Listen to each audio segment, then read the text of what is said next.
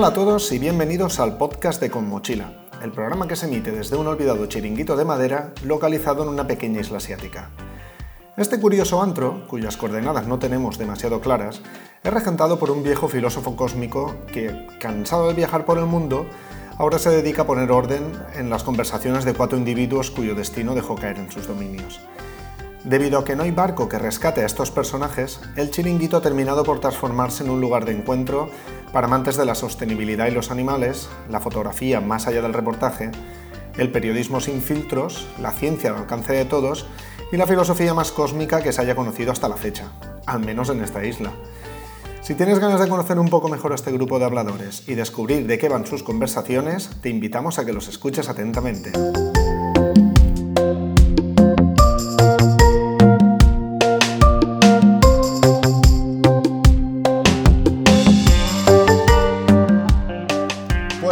Bienvenidos al segundo episodio del podcast de Con Mochila. Hoy volvemos a tener un sol radiante y el calor empieza a darle caña al mercurio del termómetro. Y Nando, que como siempre está pendiente de todo, ha sacado rápidamente una cervecita bien fría para alegría de todos. Además me ha comentado que tratará de sorprendernos cada día con una cerveza diferente, así podremos hacer una cata al mismo tiempo que conversamos. Si él se encargará de ponernos una cerveza diferente, yo me encargaré de hacer una, pequeña reseña. Y así iremos conociendo paulatinamente diferentes tipos de cerveza. A ver qué os parece. Así que para arrancar con esta sabrosa novedad, que esperemos que se prolongue en el tiempo, ha querido empezar con una Tiger Beer.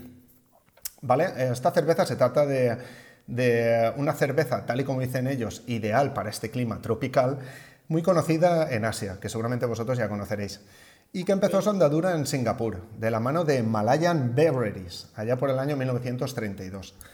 Los años de éxito en su país de origen hizo que en la época del 2000 eh, Tiger aumentase su presencia en Asia con adquisiciones, expansiones y nuevas cervecerías en países como Vietnam, Tailandia, Sri Lanka, China, Mongolia e India.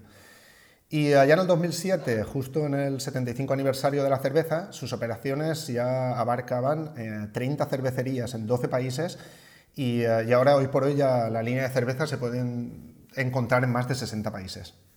Bueno, hace nada que unos años que el grupo Heineken se quedó con la mayoría de las acciones de la, de la embotelladora y ahora ya, ya, forma parte del grupo Heineken.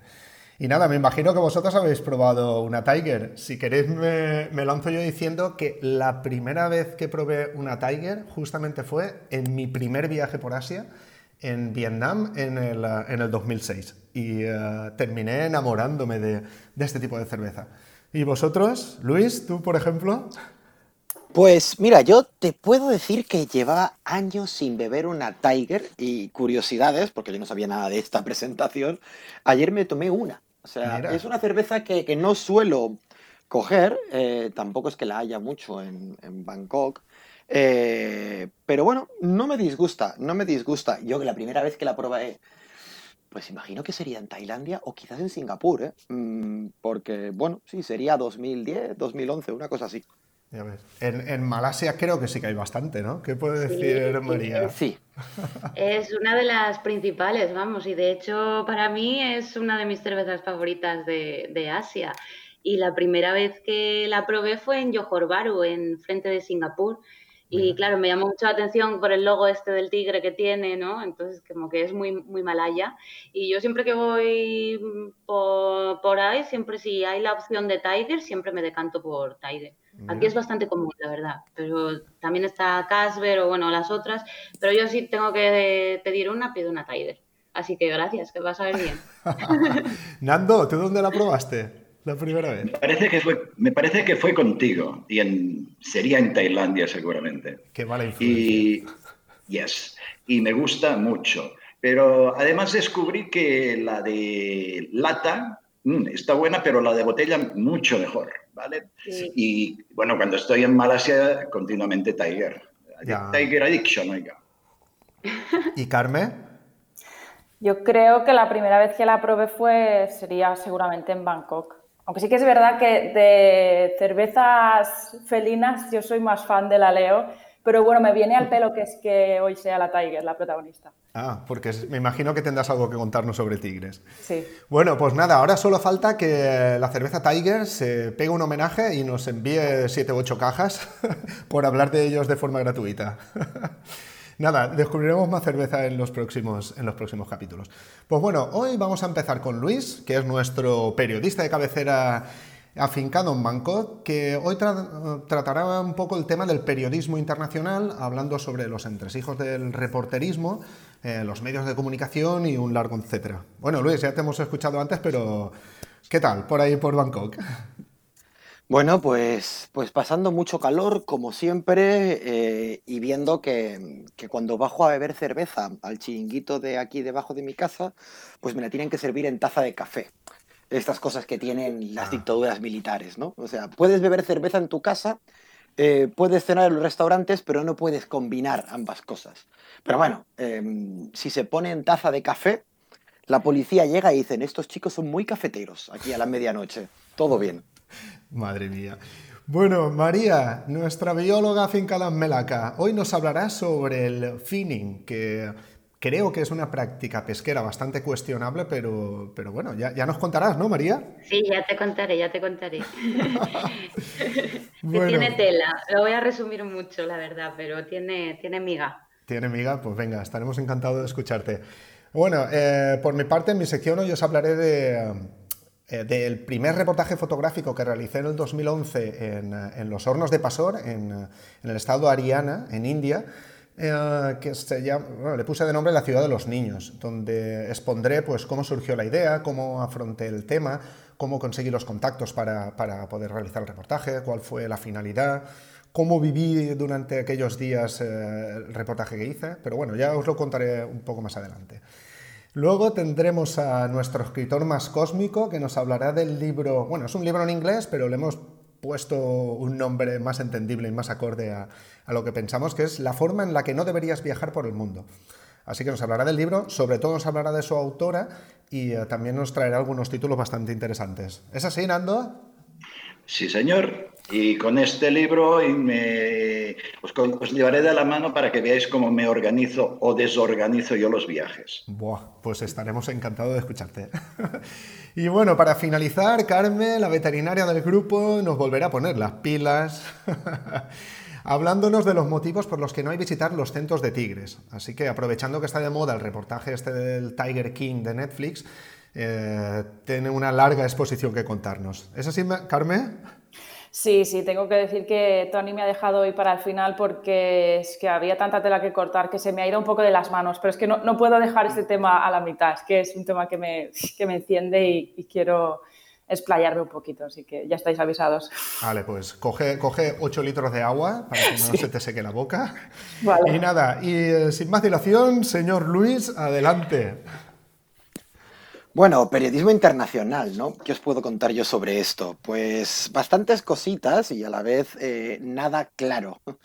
Qué mal empiezo. Eh, periodismo internacional es lo que todos eh, los periodistas que hacen prensa al principio ven como, como la meta a alcanzar, ¿no? O sea, tú cuando, cuando tú quieres ser periodista y realmente crees en esto, o por lo menos hace años, cuando la profesión estaba mejor vista, todos queríamos ser periodistas internacionales. Eran, bueno, tú abrías un periódico serio, El País cuando era serio, no hoy en día, y las primeras páginas se dedicaban a información internacional.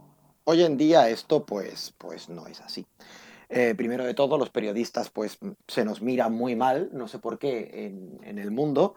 Eh, se nos mira como mentirosos, como, como lacayos del poder, eh, y en parte es porque el periodismo, que es una crisis que todos sabemos, eh, ahora mismo, pues se centra en lo local. Cuanto más local, mejor. Venga, vamos a hablar del político local, vamos a hablar de esto.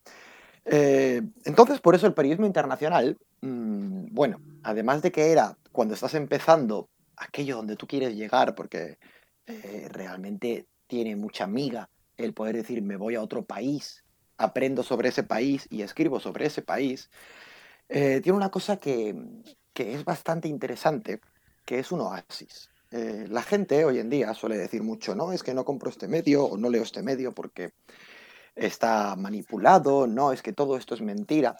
Bueno, la información internacional se salva bastante de eso dejando de lado asuntos como Venezuela y todo esto, que, que, ahí sí que hay agenda política, cuando tú, por ejemplo, estás en Asia, eh, la gente piensa que te puede estar manipulando en medio de comunicación, en realidad no. En realidad, eh, cuando trabajas para un medio más o menos serio, que no todos lo son, pues tú haces unos reportajes en los cuales eh, tú mandas.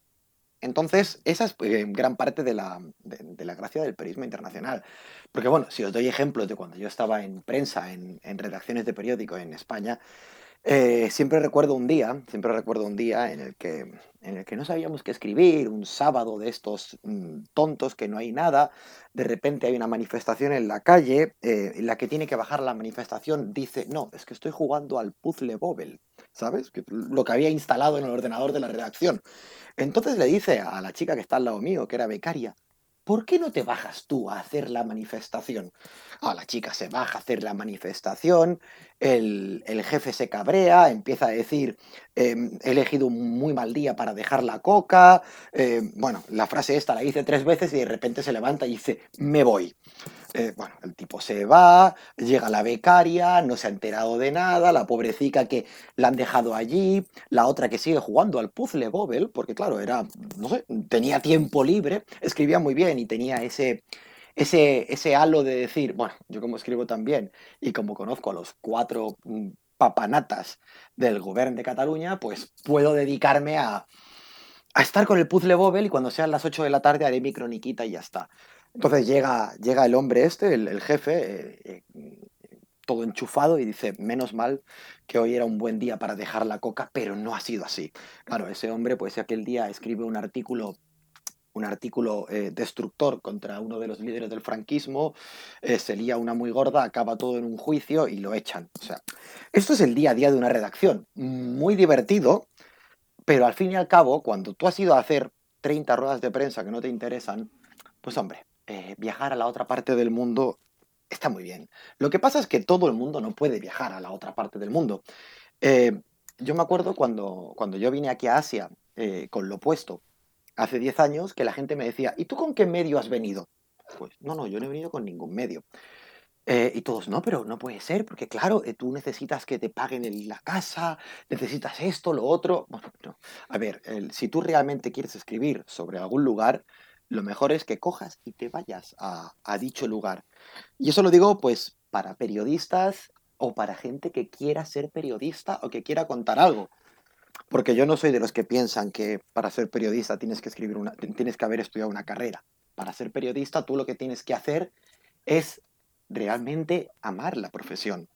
O sea, dar historias que a ti te llenen como persona, pero que al lector le ofrezcan un punto de vista muy atractivo, que siempre será un punto de vista. En el periodismo siempre se habla de la objetividad, el medio más serio. La objetividad es un chiste, o sea, la objetividad no existe. Esto es algo que la gente aún no, no, no, no, porque es que yo no quiero que me den opinión.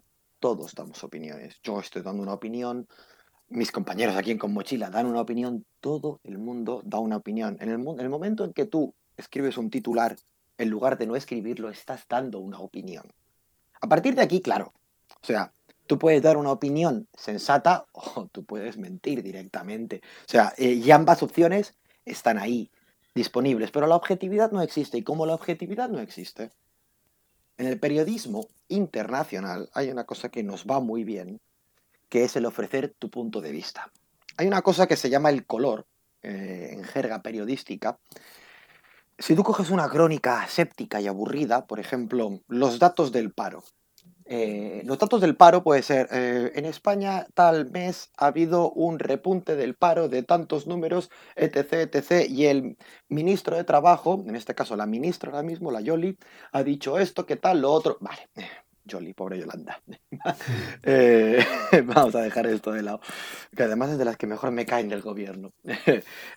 Dejando esto de lado, mm, claro, esto es una crónica aséptica que simplemente te da, en ese caso es lo más objetivo posible, pero no aporta mucho al lector, porque no le está aportando el cómo interpretar dichos datos.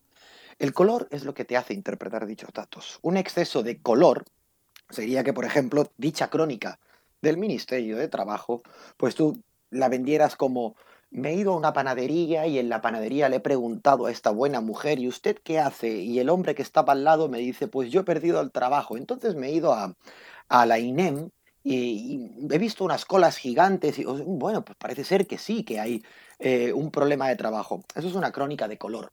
Las crónicas de color son mucho más leídas. Las crónicas de color aportan muchísimo en prensa y a veces son muy necesarias. Hoy en día, hoy en día el problema de la prensa actual es que vive de los titulares por el clickbait y luego dentro pues se ponen notas de prensa tal cual. Y cuando hay buenos reportajes que se trabajan un poco, quizás a veces pecan en exceso del color.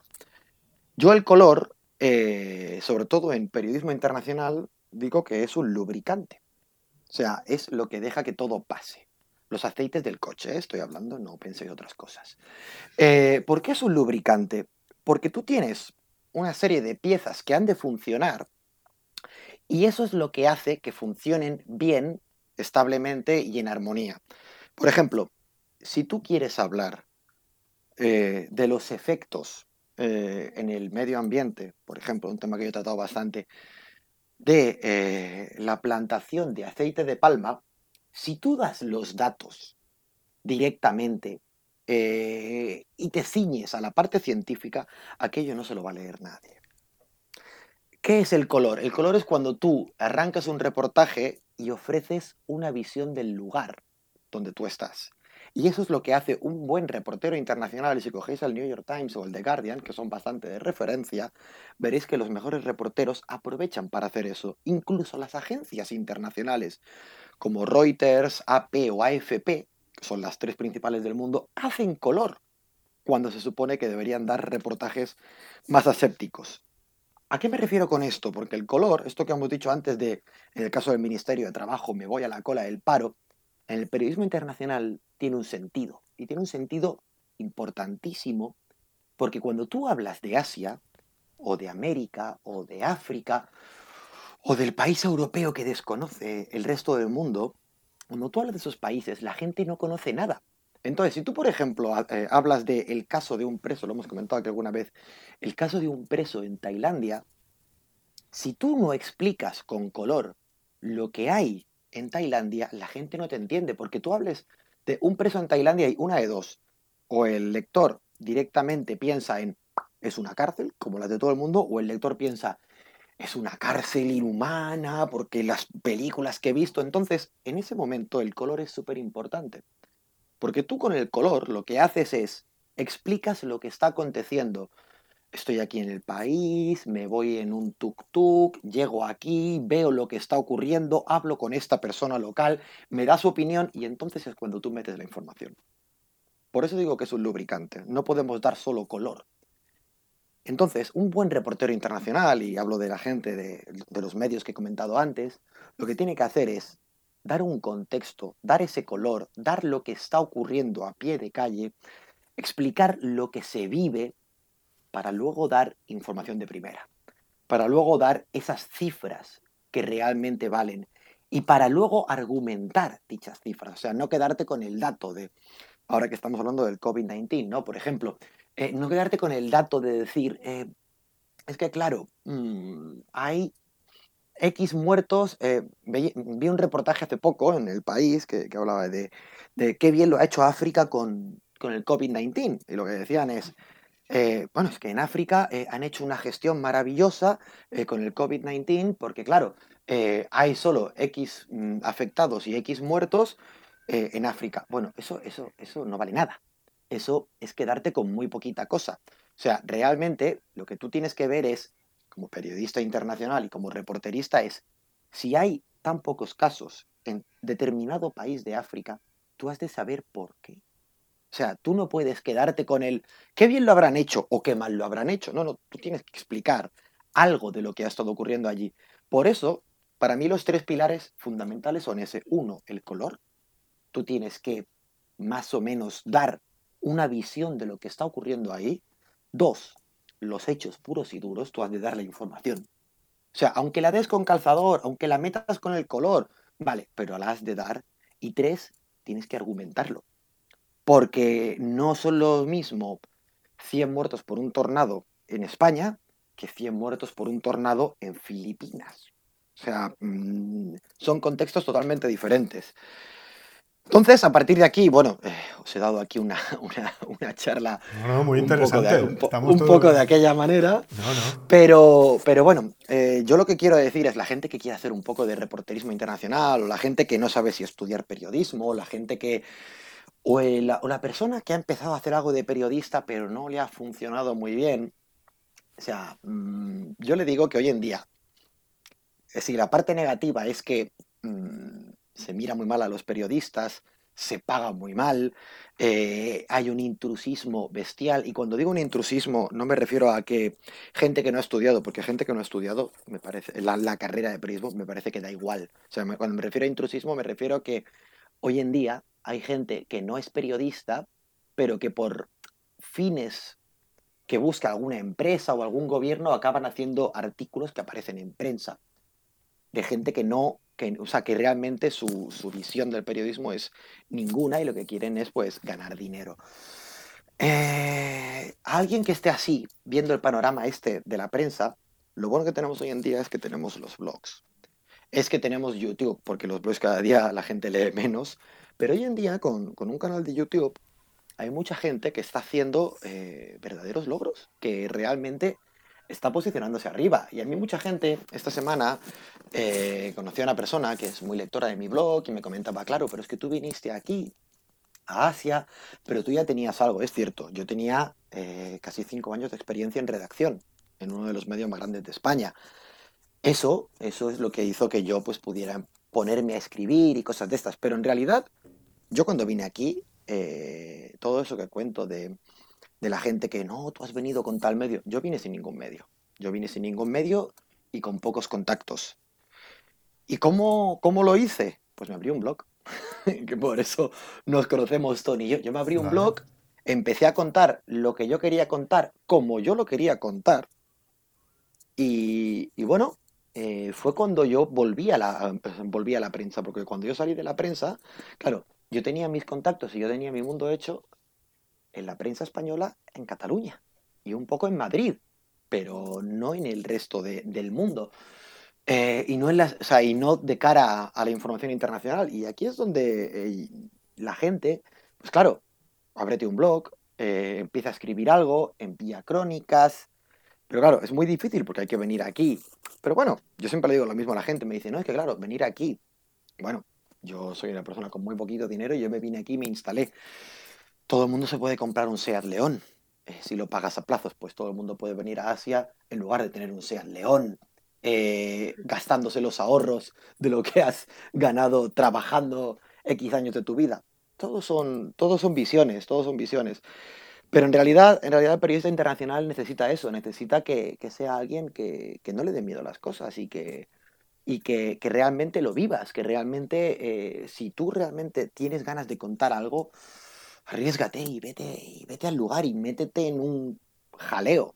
Y sobre todo créate un estilo propio, esto es una cosa también muy importante. Eh, si tú quieres ser diferente a los demás, tienes que hacer algo diferente. Eh, y seguro que puedes hacerlo. Y seguro que puedes hacerlo. Porque el estilo propio toda persona que escribe, toda persona que hace vídeos, toda persona que, que, da, información necesita un estilo propio. Tú, no, o sea, tú puedes copiar un poquito a este, un poquito al otro, pero tú necesitas dar un valor añadido. Y cuando tú das ese valor añadido, la gente te va a recordar. Y cuando la gente te recuerda, pues igual te empiezan a llamar de medios de comunicación. Y cuando te llaman de medios de comunicación, pues igual empiezas a prosperar. Y entonces viene lo más importante, eh, las exclusivas. Que todo el mundo dice, este tipo es muy bueno en exclusivas. Las exclusivas no es que seas muy bueno buscando exclusivas. Es que cuando te has hecho un nombre, las exclusivas vienen a ti. O sea, yo, la, pero la grandísima mayoría de exclusivas que, que yo he dado siempre ha sido porque alguien ha venido a mí. ¿Y por qué han venido a mí? Oye, porque tú das muy buenas exclusivas. Es un poco cuando tú te posicionas en algo, ya vienen directamente a ti. A mí me ha venido gente y me ha dicho, oye, que tengo un temazo, quiero que lo lances. ¿Por qué? Porque sé que tú eh, vas a lanzarlo con el rigor que yo quiero y porque sé que tú te metes en el barro, sé que tú te la juegas. Entonces, las exclusivas normalmente vienen cuando tú tienes muchas exclusivas. Entonces, para eso hay que arriesgar y hay que arriesgar mucho. Y nada, para acabar, para acabar decir que sí, que desgraciadamente el, periodismo internacional pues no está en sus mejores momentos. Eh, por lo que he dicho, en plena globalización y en pleno mundo digital y de las redes sociales, que todo tendría que ser mucho más global, a nivel de información también, la gente se ha vuelto mucho más local. Eh, solo se preocupan de lo que pasa en su barrio, solo se preocupan de lo que pasa en su ciudad. Por eso, ah, eh, bueno, tenemos el resurgir de tantos movimientos alrededor del mundo eh, fascistas y de la ultraderecha y banderitas. En España están ahora con las banderitas también. Por eso tenemos, por eso tenemos todo esto y por eso en Trump hay unos, hay unos seres humanos eh, que se pasean eh, con banderas y con el ejército y todo esto. Claro, porque hoy en día, desgraciadamente, el, el mundo del periodismo internacional está así. Ya la gente no quiere saber nada de lo que ocurre en otros países. Quieren saber de lo que ocurre aquí. Pero bueno, yo por eso yo estoy muy contento porque mm, ayer publiqué un tema en el Confidencial que, fue el, más leído de toda la portada durante varias horas y era un tema sobre Vietnam. Obviamente tenía truco. Hablábamos de cero muertes por COVID-19 en, mm. en un país que la gente considera como un lugar de mierda, por decirlo así, y que mm, se reconoce por una guerra, porque ganaron la guerra del Vietnam. Pero bueno, eh, eso hoy todos los periodistas internacionales estábamos diciendo, pues menos mal, ¿no? De vez en cuando, de vez en cuando parece ser que suena la flauta y aunque sea un espejismo, pues que el público se interesa por el periodismo internacional, que al fin y al cabo te ha de gustar mucho, pero es un mundo fascinante. y bueno, con esto dejo de daros la matraca. No, no, no. No, hostia, muchas gracias por, la clase magistral para, para, aquellos que tengan ganas de, empezar con el periodismo, eh, o sea, el periodismo internacional, porque vamos, tendrán ganas de, animarte a ir. Y bueno, tú más o menos estás en lo mismo, solo que al otro lado. Los fotoperiodistas también son periodistas, ¿eh? Y la fotografía documental está muy cerca del fotoperiodismo. Y que mola mucho. Es un aliciente hmm. también el coger la cámara e irte fuera Parece que no, aunque es cierto que, las, eh, hay historias al lado de tu casa, pero hmm. no sé, también eh, irte fuera tiene, tiene otras ventajas que algún día hablaré de ellas en, base al en base a la fotografía, que también te hacen coger la cámara y salir a buscar historias fuera. Pues ostras, eh, nos quedamos con el, artículo, que yo no sabía nada de ese artículo que has publicado en el Confidencial, así que también lo dejaremos en el... Sí, sí, no, luego nos lo pasas, lo pondremos también en la descripción del podcast, y así que la gente lo puede leer. Y, yo ni me he mirado los comentarios, me dijeron que, bueno, me levanté esta mañana y me dijeron, oye, que lo han puesto en la primera página de Meneame. O sea... Ah, hostia, pues... Entonces yo ya, yo ya ni lo leo. Cuando, ocurre, cuando ocurre esto, yo ya ni lo leo, porque lo que va a ocurrir es, claro, va a haber ahí gente cagándose en tu madre y en todos los antepasados que tengas, pues, eh, pues bueno, no pasa nada, porque me ha pasado muchas veces, pero bueno, ahí está. Claro, eso es señal de que pasa la caravana, ¿no? Los perros ladran.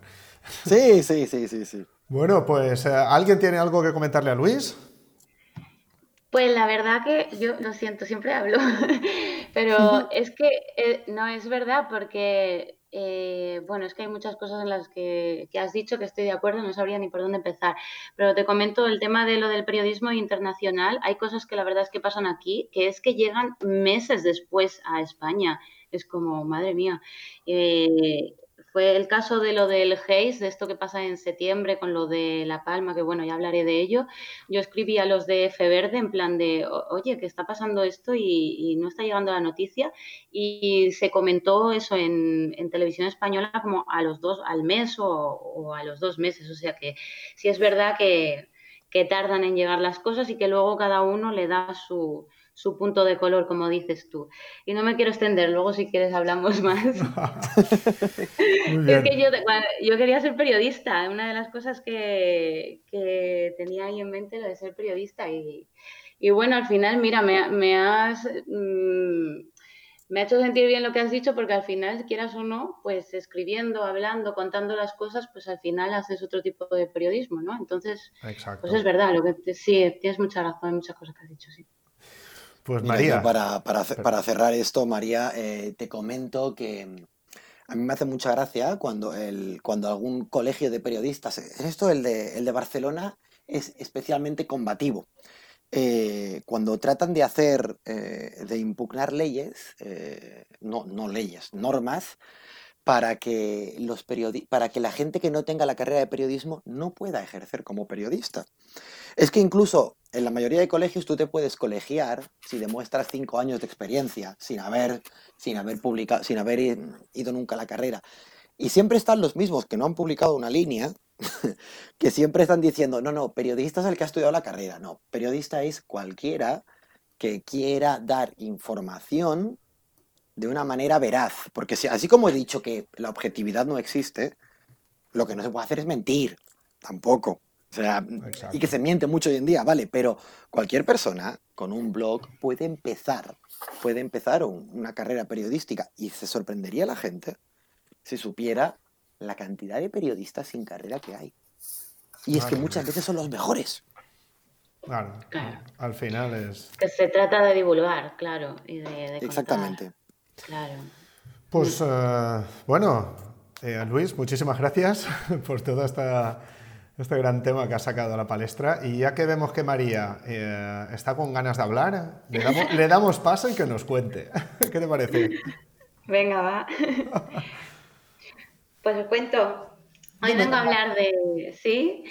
Eh, del finning, que es una práctica pesquera pues tan cruel como real y, además actual.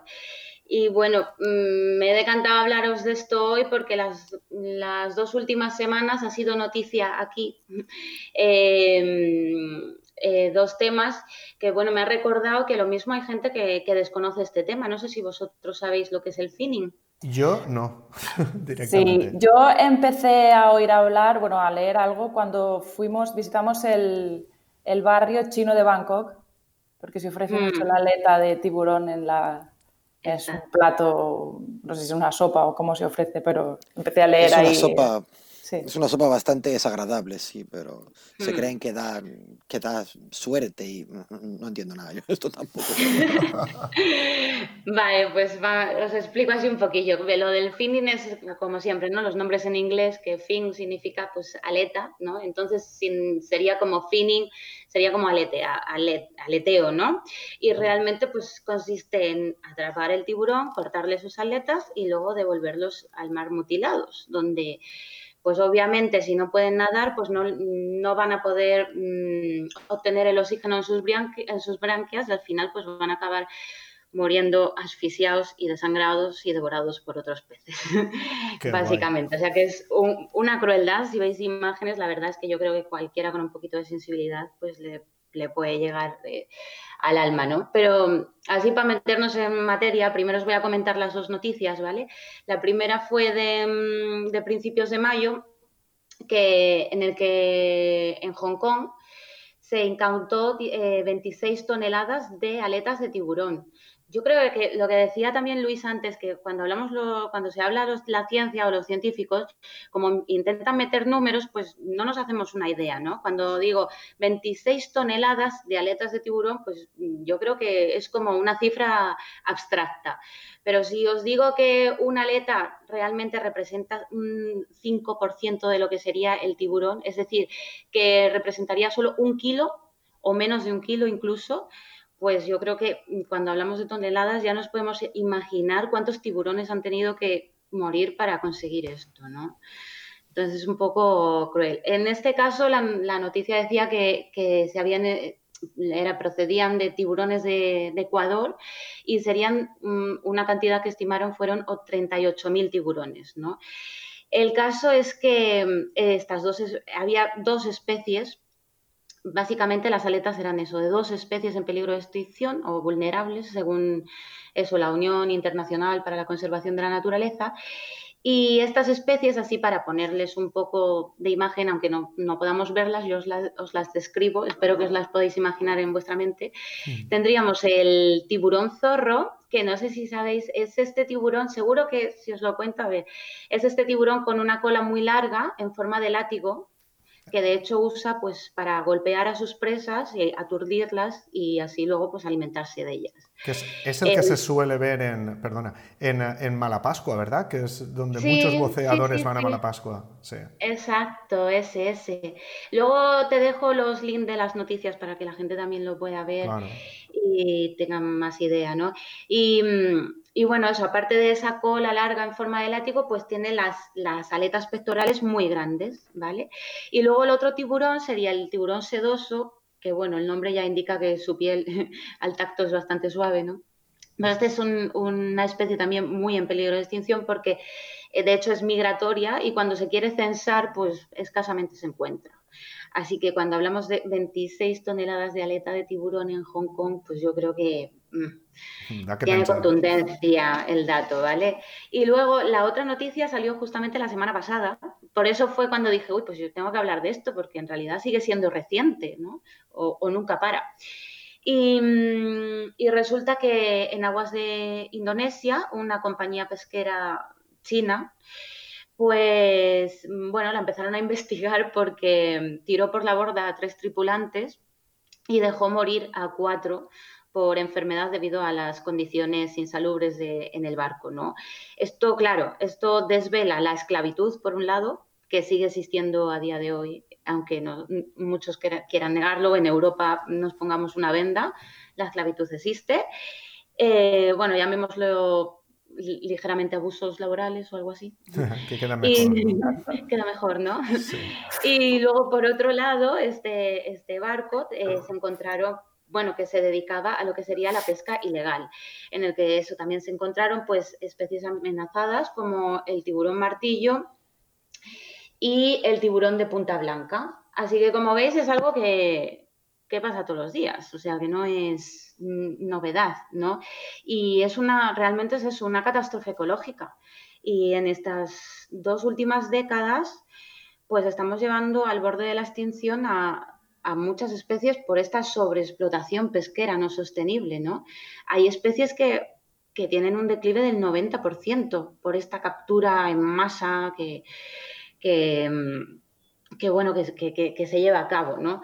Realmente eh, el tema de los tiburones o de la captura de los tiburones empezó como una captura accidental, ¿no? Por el, tipo de, de pesca que ahora os comento, ¿no? El, palangre, que bueno, el palangre en sí empezó como, es una pesca artesanal, sostenible, lo que se ha ido un poco de madre con estas artes de pesca industriales, ¿no? En donde se ha mecanizado todo y ahora se llama pues el palangre de rollo americano, en donde, mm, claro, eh, hay unas líneas kilométricas, yo he llegado a leer que son de 60 kilómetros, no sé si nos llegamos a hacer una idea de, qué letalidad puedes estar mandando al mar, ¿no? Y de esta línea principal salen un montón, salen como miles de anzuelos, ¿vale? A distintas profundidades. Entonces es, una captura no selectiva, o sea, eh, pues se puede atrapar lo que al principio se iba a pescar era el atún y el pez espada, ¿vale?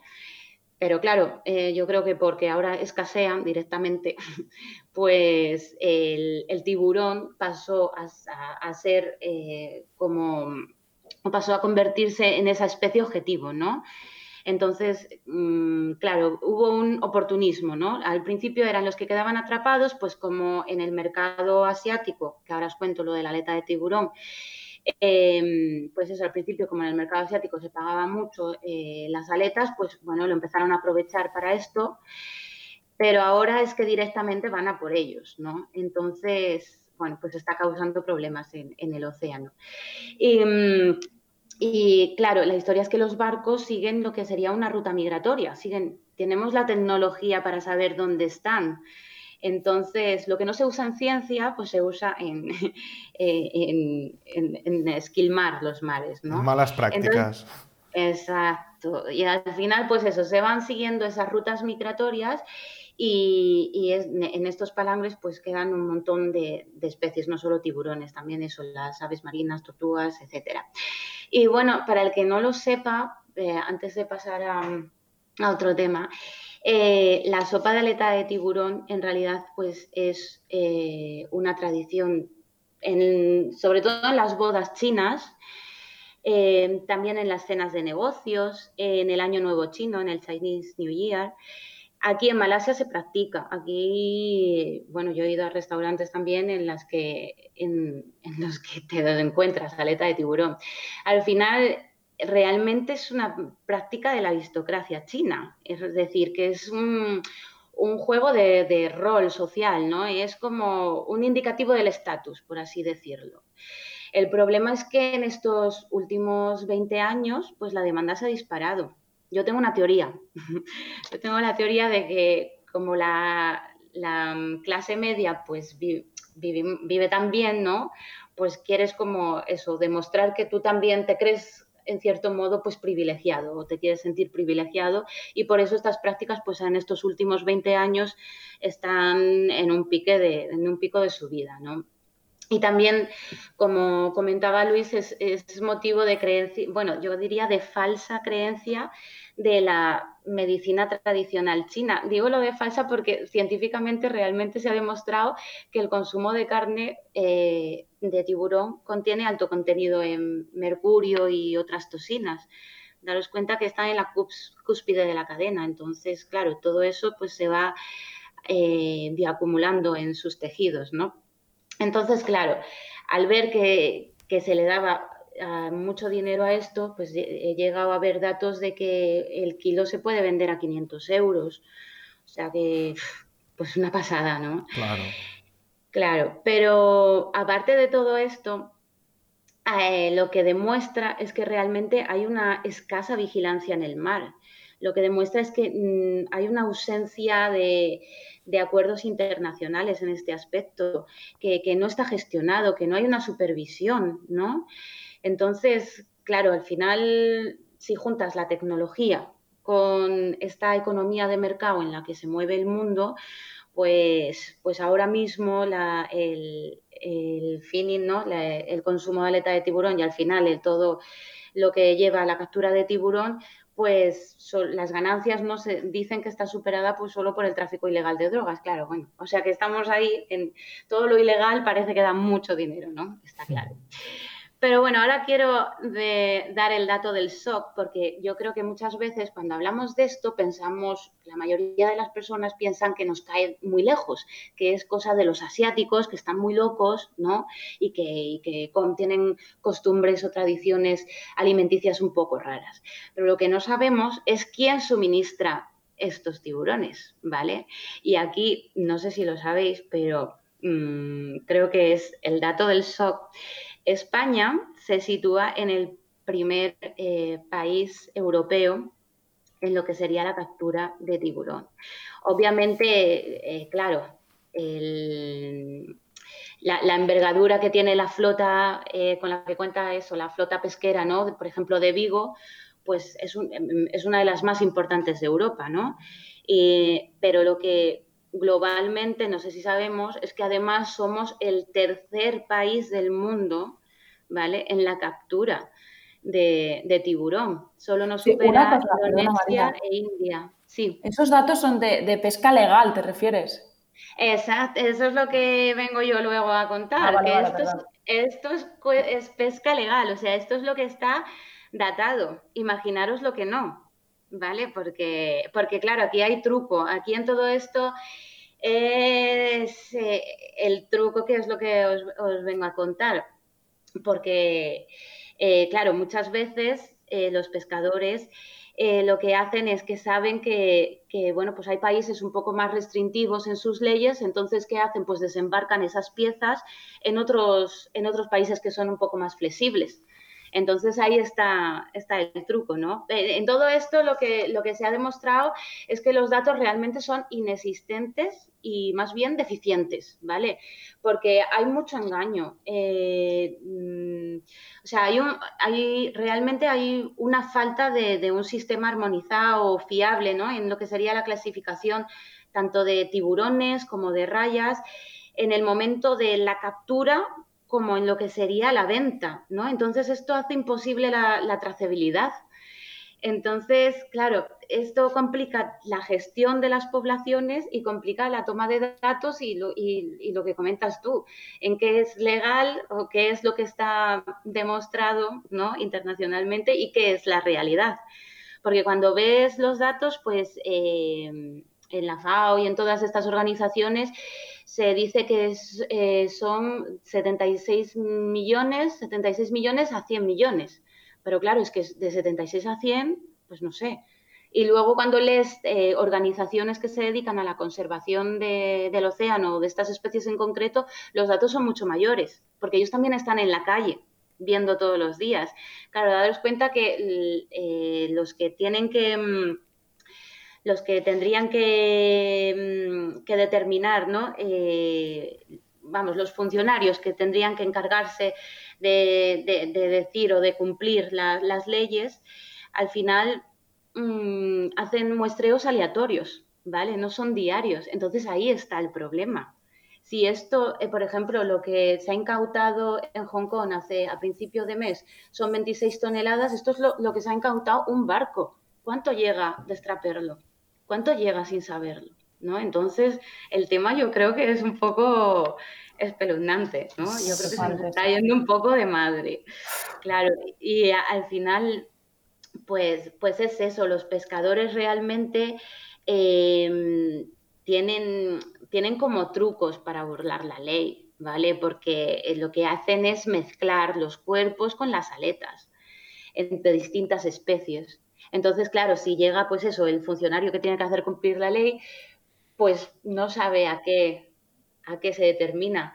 Eh, conozco yo a una, a una chica que está haciendo estudios aquí en Kuala Lumpur, trabaja de hecho para WWF. Ella eh, lo que hace es ir a dos, lleva yendo durante dos años a dos restaurantes que la dejan ir a tomar muestras de ADN para saber eh, de qué especies son los tiburones mm, de las aletas de tiburón que se sirven en los banquetes.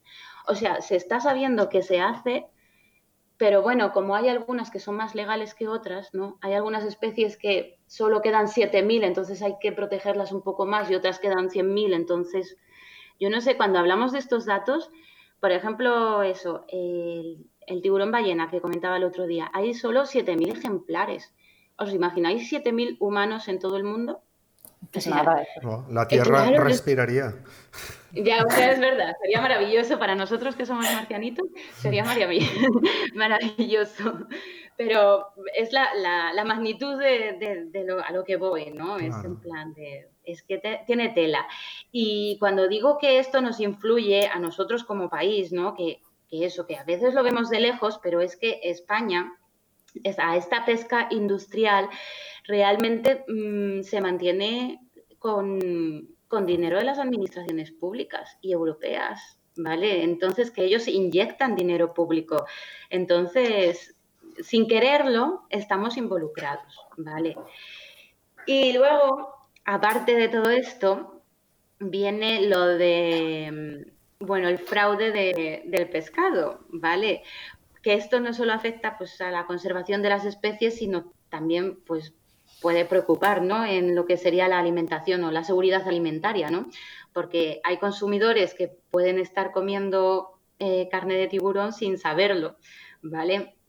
Y como sabéis, tienen algunas de ellas, pues se ha determinado que los niveles de mercurio son cuatro veces mayor al máximo legal permitido. Entonces, claro, mm, tenemos más problemas en el que estamos entrando en juego, ¿no? Supuestamente la, legislación europea eh, dice que las, etiquetas pues tienen que tener eso, el nombre de la especie, el tipo de arte de pesca y luego la ubicación de dónde, de dónde procede, ¿no? Pero esto mm, no se cumple. Y aparte es que eh, se emplean nombres locales que muchas veces pues resultan desconocidos a otras partes del territorio, ¿no? Por ejemplo, en Galicia, pues la queya o la quenya, pues lo mismo en el, en el sur de España no, lo llaman igual, que es así. Pero es que hay otros nombres, espera, que lo tengo aquí apuntado para que no se me olvide, tengo otros nombres con, o sea, me refiero carne de tiburón que es vendida como con otro tipo de, nombre, ¿vale?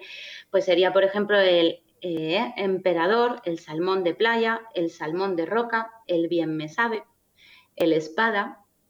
O sea, esto en realidad es engañoso, ya que no estamos informando al consumidor, sino lo que se está es intentando disfrazar el producto, ¿no? Porque yo creo que mm, muchos de nosotros no elegiríamos estos productos si supiéramos de dónde que son, ¿no? Es como, por ejemplo, leí un ejemplo y me, resultó curioso. Em, es como si, por ejemplo, alguien que se dedicara, o bueno, pongamos que en una etiqueta encontrásemos el nombre científico, Canis domesticus, y luego debajo em, eh, ternera tibetana, ¿vale? Pues alguien que sepa que Canis domesticus es el perro, sabe que lo de ternera tibetana tiene poco, ¿vale? Entonces, claro, por ahí van las cosas, ¿no? Que, no se informa al consumidor. Nos engañan como, como a tontos. Exacto. Y de ahí viene la demanda. Dicen, no, es que hay mucha demanda de consumo de tiburón. No, es que no os estáis engañando, o como se dice, ¿no? Metiendo la doblada, ¿no? Claro. Y luego, claro, y luego entramos ya en el tema de, de los productos precocinados yo si hay algo que estoy muy en contra en temas de alimentación es en los productos precocinados, pero es porque no se sabe el origen, no se sabe dónde viene. Y muchas veces, mm, bueno, la mayoría no está regulado. Entonces, no, hay un análisis químico real para saber qué hay detrás. Y muchas veces en este tipo de etiquetados lo que se suele hacer es una mezcla de, de especies ¿vale? En las que, claro, se incluye pues esas partes del tiburón que lo mismo, de tiburones que lo mismo no tienen tanto valor o que lo mismo pues han quedado pues como los restos, ¿no? Sí, como la comida de los perros. Exacto, y eso lo podemos encontrar en, yo qué sé, en las barritas de, ¿cómo se llama esta? Las de cangrejo, las barritas. Ah, también, y también los filetes de merluza, también, que lo he leído, luego os paso el enlace según Oceana. Luego también en, en las gulas estas, que no son de gulas de verdad, por Exacto, ejemplo. que no son angulas, ya. Claro, entonces hay una mezcolancia de panga, flentán, filetes de merluza y bueno, y todos los restos de tiburón. O sea que, que como veis tiene miga y no, no sabe, por eso hay, eh, hay que tomar productos en los que sepamos el origen ¿vale? Pues yo creo que es lo más también sostenible y, así que respetuoso con el medio, ¿no? Y bueno, otro tema, eh, y este es intencionado, no es una captura oportunista como antes o, tal, este es intencionado y es porque se va por los tiburones de profundidad, ¿vale? Y es porque, porque se, se capturan por lo que sería el aceite en sus en sus voluminosos hígados, ¿no? Porque los, los tiburones de profundidad tienen eh, el hígado mucho más grande y más, bueno, con ese aceite, no tienen la vejiga natatoria, entonces utilizan esto para regular su flotabilidad, ¿vale? Y esto se destina a la industria de la cosmética. ¿Qué os parece? Ah, mira. Ah, claro. Qué guay. Pues claro, aquí está los, eh, lo que se llama el emoliente, ¿no? que es como para ablandar y lo podemos encontrar en cremas hidratantes o en cremas que se utilizan pues, para las enfermedades de, piel como la serosis o la dermatitis y en realidad esto podría ser fácilmente sustituible por lo que sería el, aceite del, vegetal como es el aloe vera. Entonces, claro, nos están no están siendo claros y, en realidad puede haber alternativas. O sea, se está matando a una especie que realmente no sería totalmente necesario, ¿vale? No sería un artículo de primera necesidad, como estamos hablando ahora mucho, ¿no? Entonces, claro, tenemos en la situación en que un, grupo que ha sobrevivido durante 400 millones de años que eso ha sobrevivido a tres extinciones masivas, que ha evolucionado hasta formar más de 500 especies diferentes y, que ahora mismo lo estamos poniendo eh, pues entre la espada y la pared, ¿no? Eh, realmente es eso, ellos ellos tardan mucho en, reproducirse porque tienen una reproducción muy lenta, entonces también el número de crías es muy pequeño porque ellos, eh, los, tiburones, todo este tipo, este grupo, o las rayas incluso, eh, pues se han decantado más por la calidad de la progenie que por la cantidad. Entonces, claro, tienen muy poquitas crías y por eso son tan vulnerables, porque eh, algunos de ellos, por ejemplo, hasta alcanzar la madurez sexual tardarían como 12, incluso 20 años. Entonces, claro, si tú estás esquilmando poblaciones enteras, pues mm, es, va, a tardar, ¿no? Va a tardar en, recuperarse, va a tardar o, va a llegar como está pasando en sitios en los que mm, está llegando la extinción, ¿no? Entonces estamos provocando pues un desequilibrio en todas las comunidades marinas que pues que al final eso está afectando en lo que sería la salud del océano y mm, y bueno, los tiburones son muy importantes porque, porque además eh, son controladores de, sus, son los controladores de las presas, ¿no? Porque ellos son los que comen pues, a los peces enfermos, a los peces débiles, o son los que limpian el fondo de, los peces muertos, ¿no? Como carroñeros, ¿no? Entonces, además, está demostrado que, los tiburones eh, conducen a una mayor biodiversidad, ¿vale? Entonces, claro, tenemos un problema muy grande, pero es debido a, que no hay un consenso global, no hay una legislación eh, en las aguas internacionales y, bueno, realmente, eh, aunque quieran, es muy difícil, porque ya, ya, vemos que si es difícil ponerte de acuerdo en una comunidad de vecinos, pues cómo nos vamos a poner de acuerdo todos los países del mundo para evitar eh, tener ganancias ¿no? de, algo que da tanto dinero. ¿no? Pero la historia es que se llega a los extremos de que em, eh, la legislación, por ejemplo, en Hong Kong es cero, es cero protección a estas especies y, por ejemplo, en las Bahamas es protección total.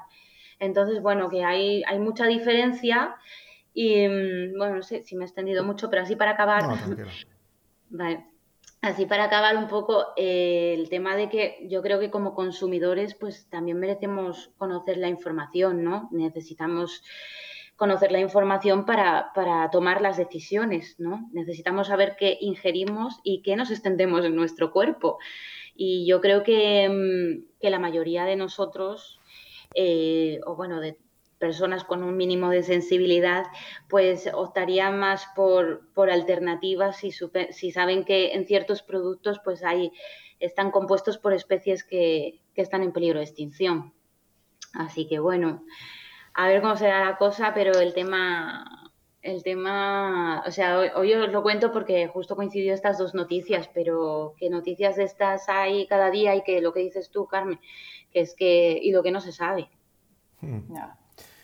Pues María, eh, al hilo de lo que estás diciendo, me parece que, o es la apreciación que pongo yo, viene, viene muy al hilo de lo que estaba contando antes Luis, de que al final el periodismo internacional, que realmente lo que tú nos acabas de decir, aparte de darnos una información magistral, nos estás, eh, nos estás poniendo eh, información que desconocemos de la parte de, lejana de, aquí de España, que es allá en Indonesia, pero que repercute en España cuando nos has dicho los datos estos, de que España es la principal... O sea, el principal eh, eh, está el primero en el mercado en cuanto a en cuanto a capturas y el tercero creo que el tercero en, a nivel mundial, es que eso solo sobrepasa Indonesia e India y detrás de nosotros estaría Taiwán. Malasia está en décima posición. Exacto. O sea que nos llevamos ahí la gloria, la medalla de bronce. Claro, entonces, eh, has hecho, has hecho, si no que me corrija Luis, pero has hecho una labor periodística que nos acerca lo que está pasando allí, eh, influyéndonos aquí, a, nuestro país. O sea que, es como un ejemplo práctico de lo que estaba comentando antes, eh, es, antes Luis. O lo veo yo así, no sé, me da la sensación. Gracias. ¿Verdad? gracias, gracias. Y nada, Luis, no sé si está por ahí, pero bueno. Una cosa. Eh, no, Luis está aquí, lo que pasa es que estaba en mute. Ah, coño, que no podías hablar. Sí, lo siento. no, no, no, no, sí, hablaba, pero hablaba yo solo. Ah. Eh, no, que como dice, como dice Tony María, eh, sí, es súper importante el, comentar esto. Además, es, es muy importante, es muy, es muy válido lo que dices de si tú dices el dato, pues la gente se queda igual. Eh, o sea, en plan, tantos miles de, tantos miles de aletas de tiburón. Pues vale. Eh, pero si lo argumentas ya se ve de otra manera. Eh, cuando ya comentas lo de España, pues no te digo nada. Y luego que en el tema este, en el tema este de, la alimentación, em, yo creo que es importante que a nadie se le tiene que decir, oye, esto es bueno, esto es malo, pero eh, que sí que conozcan lo que conlleva eso. Yo por mi lado puedo decir que, sin haberlo sabido previamente, yo probé la sopa de aleta de tiburón hace, hace como 10 años en una boda y yo dije, ¿y esta mierda qué es? Y me dijeron, pero si esto, esto, esto es lo mejor, ¿y esto qué es? Pues aleta de tiburón. Y yo me quedé con una cara de, ¿y esto se come? ¿Sabes? O sea, desconocimiento absoluto. Luego en Tailandia, por cierto, está prohibido, ¿eh? ¿eh? porque los chinos aquí se ponían, se ponían. Aquí había turismo de esto, de que como era tan barata aquí. Eh, había, había gente que venía aquí a comer sopa aleta de tiburón, ahora ya no se puede. Sí, yo, yo recuerdo verlo eso en, la, en las puertas en un papelito ahí muy cutre, aquí se vende sopa de aleta de tiburón. Y eso hace 5 o 6 años, no sé. Sí, lo cancelaron esto en 2015 o por ahí. Mm. Sí. De dos restaurantes me he ido yo de aquí, de Malasia, porque en el menú había aleta de tiburón bajo el asombro de mm, todos los, vamos, de todos los presentes.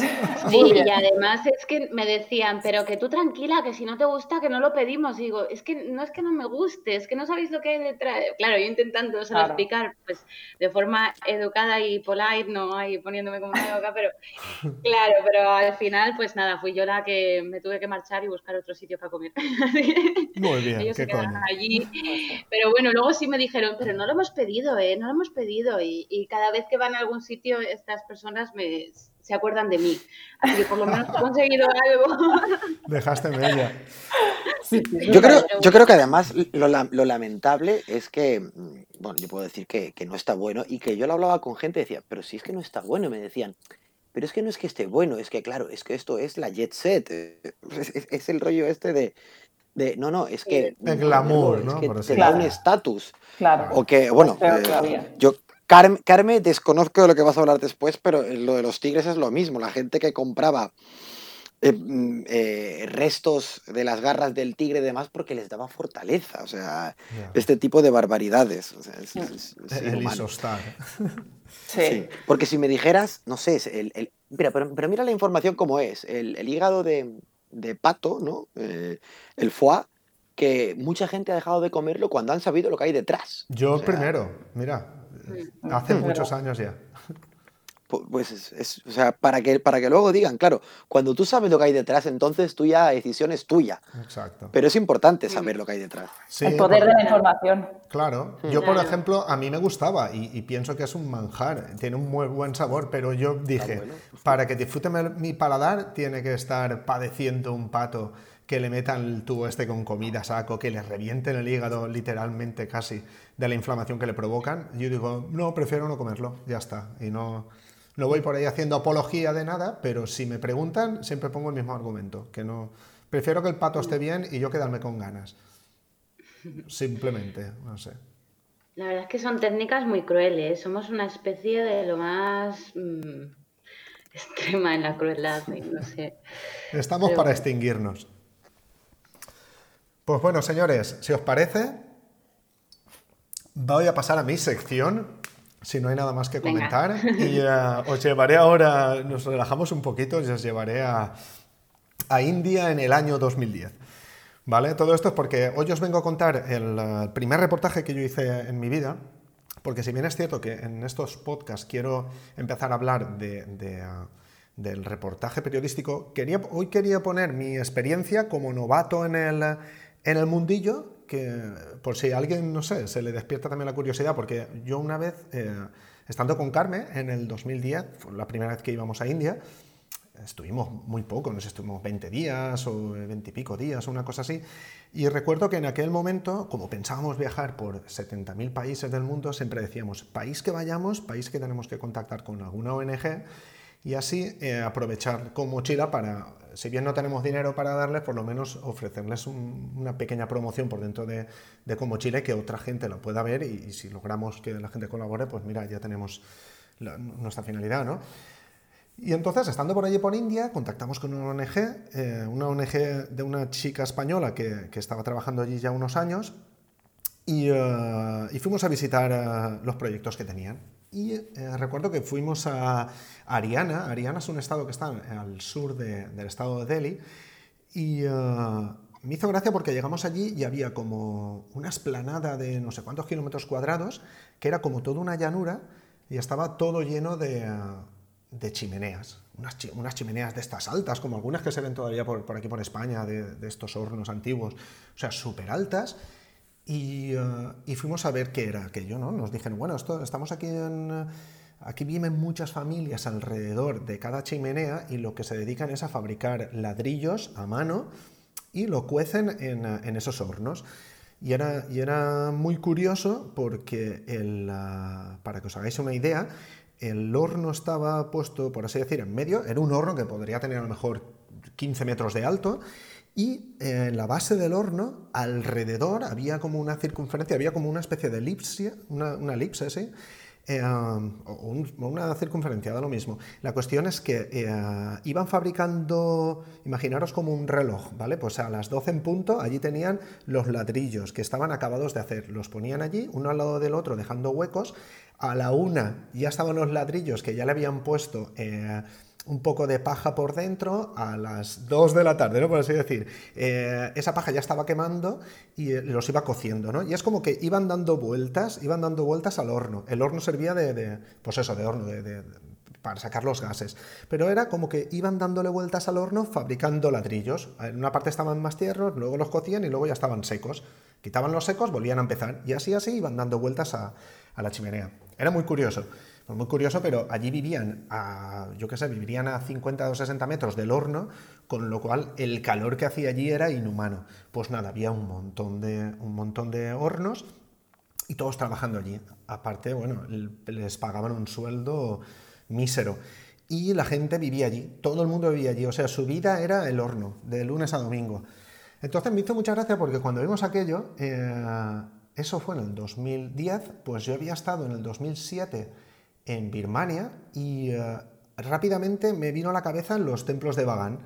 Vi, como, como, como un paralelismo y dije, ostras, los templos de Bagan y los hornos estos. Los templos de Bagan, todo de puta madre, que va la gente, los turistas allí a hacer fotos, a ver los templos, lo bonitos que son y todo esto. Y aquí tenemos unos, entre comillas, hornos de Bagan, donde en vez de turistas hay familias enteras trabajando a, a 40 o 50 grados, todo lleno de polvo y, eh, trabajando para, empresas constructoras que se están aprovechando de ellos por el mísero sueldo que tienen. Entonces eso me, pegó un chispazo en la cabeza y dije, ostras, esto me gustaría que lo viese la gente.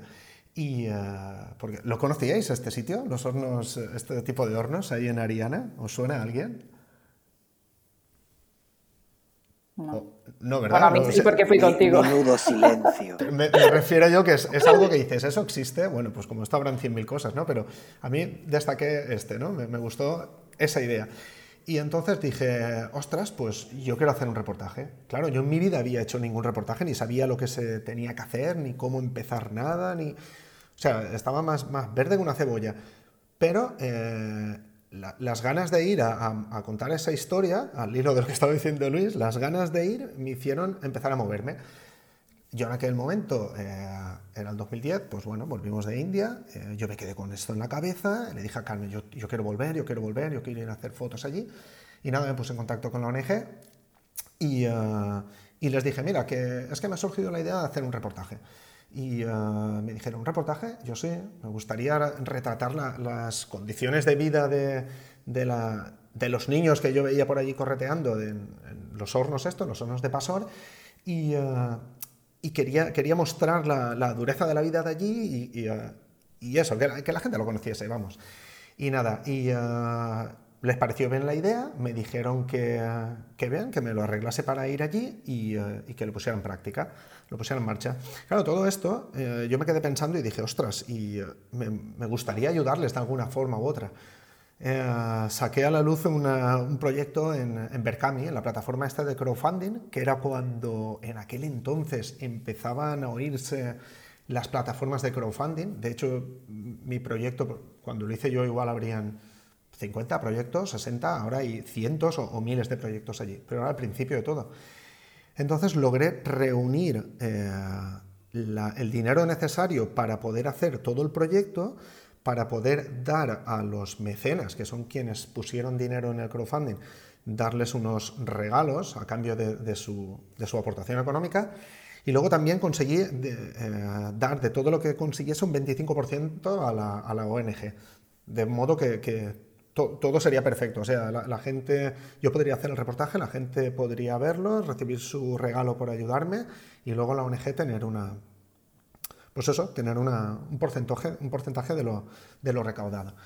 Y nada, lancé eso, eh, tuve la suerte de que la gente me apoyó y de buenas a primeras le dije que, Carmen, que ya tengo todo esto, que me voy que me voy a India. Entonces, nada, eh, lo primero que hice fue pensar, vale, ¿qué me llevo? Si me voy a India, en aquel entonces solamente tenía una cámara y dije, bueno, pues me llevo esta. Bueno, tenía dos cámaras realmente, pero eran iguales. Me llevo dos cuerpos de cámara y así por lo menos si uno se rompe tengo el otro. Y nada, cogí, me fui a, me fui a, India. Os resumo así un poco el, viaje, que es pues lo típico, llegué a India, estuve un día por allí por Delhi, mientras estaba en contacto con, con la chica de la ONG para, para empezar con la logística, y, y, nada, me llamó, vale, pásate por mi casa, luego iremos a, a la sede de la ONG y luego ya te asignaremos a, en periodismo se llama un fixer, ¿no? pero eso es cuando te vas por ahí a hacer reportaje de guerra, pero bueno, me, me asignaron una persona de confianza que estaría que me, ayudarían algunas de las labores, que luego os contaré qué labores eran. Y nada, eh, conocí a este chaval, que sinceramente no me acuerdo el nombre y, eh, eh, me, da rabia no, verlo, no, acordarme, pero he estado toda la mañana buscando por los mails a ver si me venía, pero no. Y nada, me llevaron a, me llevaron a, Pasor, que es la zona donde estaban los hornos, y me dijeron, mira, aquí tenemos un dispensario, o lo que va a ser un dispensario, que era una pequeña habitación donde iban a, a colocar allí medicamentos porque querían llevar a un médico que, que, ayudase a toda esta gente porque nadie iba al médico ni nada. Eh, dice, te hemos puesto ahí una cama, todavía no hay luz, ni hay agua corriente, ni hay nada, pero bueno, te puedes quedar ahí a dormir y, y ya está, si te parece bien, y yo encantado de la vida. Bueno, eh, tengo que decir que estaba, era, era como si tuviesen montado una, una, casa con cuatro paredes en medio de la nada, sin nada, sin luz, sin nada, y simplemente eso, una cama con un colchón y ya está. Pero bueno, yo más contento que la hostia, yo iba a hacer mi reportaje. Eh, nada, ya me quedé allí. Me dijeron, el chico este de confianza vendrá todas las mañanas a ver cómo estás y si, pues, si necesitas algo, lo que sea. O sea que, poco más me iba, me iba a ayudar. O sea, mi, mi, mi, persona de confianza era simplemente para estar conmigo si necesitabas algo, pero no para estar las 24 horas conmigo. Y nada, me quedé allí. Estuve, creo que fueron 6 o 7 días y eh, yo lo que hacía era por las mañanas, a las 5 de la mañana, me levantaba, bueno, perdón, a todo esto, primero me, me llevaron al lado de uno de los hornos donde había una de las, bueno, habrían varias familias allí trabajando y me presentaron para, para que no dijesen, ¿este quién es? ¿no? Y me dijeron, bueno, pues este chico viene de España, está haciendo un reportaje y va a estar por aquí merodeando unos cuantos días. Así que, que nada, para que lo sepáis la gente se me quedó mirando así como hacen los indios, que se te quedan mirando y no dicen nada y ya está. Y yo, vale, bien. Y nada, eso, yo me voy a dormir y el día siguiente, pues a las 5 de la mañana empieza mi jornada, porque siempre que hago un reportaje y hago fotos, siempre me suelo levantar lo más temprano posible para ver la salida del sol y tener buena luz para hacer las fotos. Bueno, sobra decir que a las 5 de la mañana, cuando yo me levantaba, la gente ya estaba trabajando allí. Eh, y, nada, yo me levantaba, me iba allí, los visitaba, me, veían, decían, vale, este es el que vino ayer, me ponía a hacer fotos y sobre las 11, bueno, a las 11 no creo, pero a las 9, 10 de la mañana ya terminaba porque el calor ya era abrasador, me volvía a ir a, la, a mi pequeña habitación que tenía allí al medio de la nada y al rato venía el, el chico este de confianza, venía con una moto, me traía siempre un poco de comida, eh, para desayunar, se supone, eh, un periódico, siempre me traía un, periódico y luego se quedaba un rato conmigo. Estábamos ahí un rato hablando y cuando pasaban un par de horas o tres me decía, vámonos a comer y nos íbamos a, a una aldea cercana de allí donde hacía el plato de comida caliente del día y luego volvía otra vez a la habitación y me quedaba allí hasta por la tarde, que me iba a hacer otra vez fotos y cuando ya no quedaba casi luz, me volvía rápidamente a dormir, porque allí no tenía luz ni nada. Bueno, pues durante ese tiempo estuve haciendo prácticamente lo mismo. Eh, uno de los días, por poner alguna anécdota, eh, fue cuando capturaron a Bin Laden en, en Abbottabad, creo que se llamaba, ahí en Pakistán, y me, enteré allí, haciendo el reportaje, me enteré que habían, habían capturado a, Bin, Laden, que se lo habían cargado, y yo, ostras, tú, siempre me acordaré de eso, de, justamente me pillaba allí. Y nada, eh, si bien es cierto que la primera vez me, me, presentaron a una de las familias de los hornos que habían allí, de uno de los hornos, eh, luego ya me, puse a, pasearme por otros más, la gente sin prácticamente hablar inglés, por señas o todo eso, eh, tuve buen recibimiento, nadie me miraba así en plan raro, me cogían a veces de la mano para llevarme a algún sitio que otro para que, para que hiciese más fotos y en el fondo lo que comenté en, en el podcast anterior, cuando la gente ve que estás haciendo fotos, la mayor parte de ellos no les sabe mal que les hagas fotos. Y bueno, la verdad es que, me gustó bastante, vi la dureza con la que trabajaban allí, porque eh, una de las cosas que la gente a lo mejor desconoce, igual que pasa en algunas fábricas de estas de, mármol, es que el, polvo que tienen allí es un polvo muy, muy, muy finito. Y eso poco a poco eh, va cascando los pulmones. Pues imagínate, los niños que vienen allí, eh, pues desde bien pequeños ya nifando prácticamente ese tipo, de, ese tipo de polvo. Tanto es así que una de mis dos cámaras se quedó, o sea, le entró polvito dentro del del mecanismo y el sensor lo jodió y, fue cuando descubrí que para hacer según qué reportajes necesitas mm, cámaras selladas para evitar todo ese tipo de cosas. Y eh, nada, al final el último día ya vino el chico este, eh, me llevó con él de vuelta, íbamos de vuelta a Delhi y eh, paramos en diversos lugares donde la ONG trabajaba también, tenía diversos proyectos y bueno, antes de llegar a Delhi eh, tuve la ocasión de ir a dormir a su casa. Me hizo mucha gracia porque eh, este chico eh, tenía una mujer que nunca vi allí en su casa y un niño y vivía con sus padres de él. Y nada, dormí en una de las típicas camas indias, que es como si fuese un camastro, es como, como un, rectángulo de madera con unas cuerdas trenzadas que hacen la, función del, del somier. Y, uh, y, allí encima de las cuerdas de las trenzadas dormí una noche que dije, mira, ya, sé lo que es una cama típica india. Y nada, el día siguiente ya volví a Delhi, hablé con, con los chicos de la ONG, lo dejamos todo, todo cerrado. Y luego ya, eh, ya que tenía hecho todo el reportaje, ahora faltaba eh, volver a casa y empezar a, poner en práctica la exposición de ese, de ese proyecto, porque la idea era hacer las fotos, mostrarlas a la gente, pero había que mostrarlas de, una forma u otra. Entonces decidimos hacer una serie de 20 fotografías, que esa es una de las partes que también tienes que tener en cuenta cuando haces un reportaje. Tú puedes venirte con un montón de fotos, pero luego tienes que seleccionar las fotos que te cuenten la historia que has decidido ir a contar. Y esto puede, puede dar mi experiencia de que es, el, el, momento más laborioso. Laborioso, ¿por qué? Porque cuando uno hace fotos, cree que todas sus fotos son buenas. Me refiero que cuando tienes que acortar un proyecto que a lo mejor has hecho mil o mil quinientas fotos, reducirlo a 20, es súper complicado porque todas te parecen buenas. ¿Y por qué tengo que quitar esta? ¿Por qué tengo que quitar otra? Uno de mis consejos que me dio un fotógrafo de reportaje muy bueno es que si dos fotos están contando prácticamente lo mismo, deséchalas, aunque las dos sean muy buenas, aunque, aunque las dos... Eh, sean perfectas, pero no, no, estés contando dos veces lo mismo porque eso es, redundar en lo mismo. Y, eh, y, nada, me supo mal dejar algunas fotos fuera, pero tenía que ceñirme a, a, 20 fotos para que también la gente cuando vea el reportaje no se disperse. Y nada, después de la selección de 20 fotos, eh, se hizo una impresión en formato 50 x 70 centímetros para hacerla en exposiciones. Y, eh, bueno, tengo que decir que las fotos se hicieron todas en blanco y negro para darle un poco más de potencia y eh, se hizo una exposición en el GMSI, que es donde, donde, donde, yo, vi, donde yo vivía, y luego otra exposición en Valencia, en, en el claustro de la, del Centro Cultural Lanau, de, que pertenece a la Universidad de Valencia.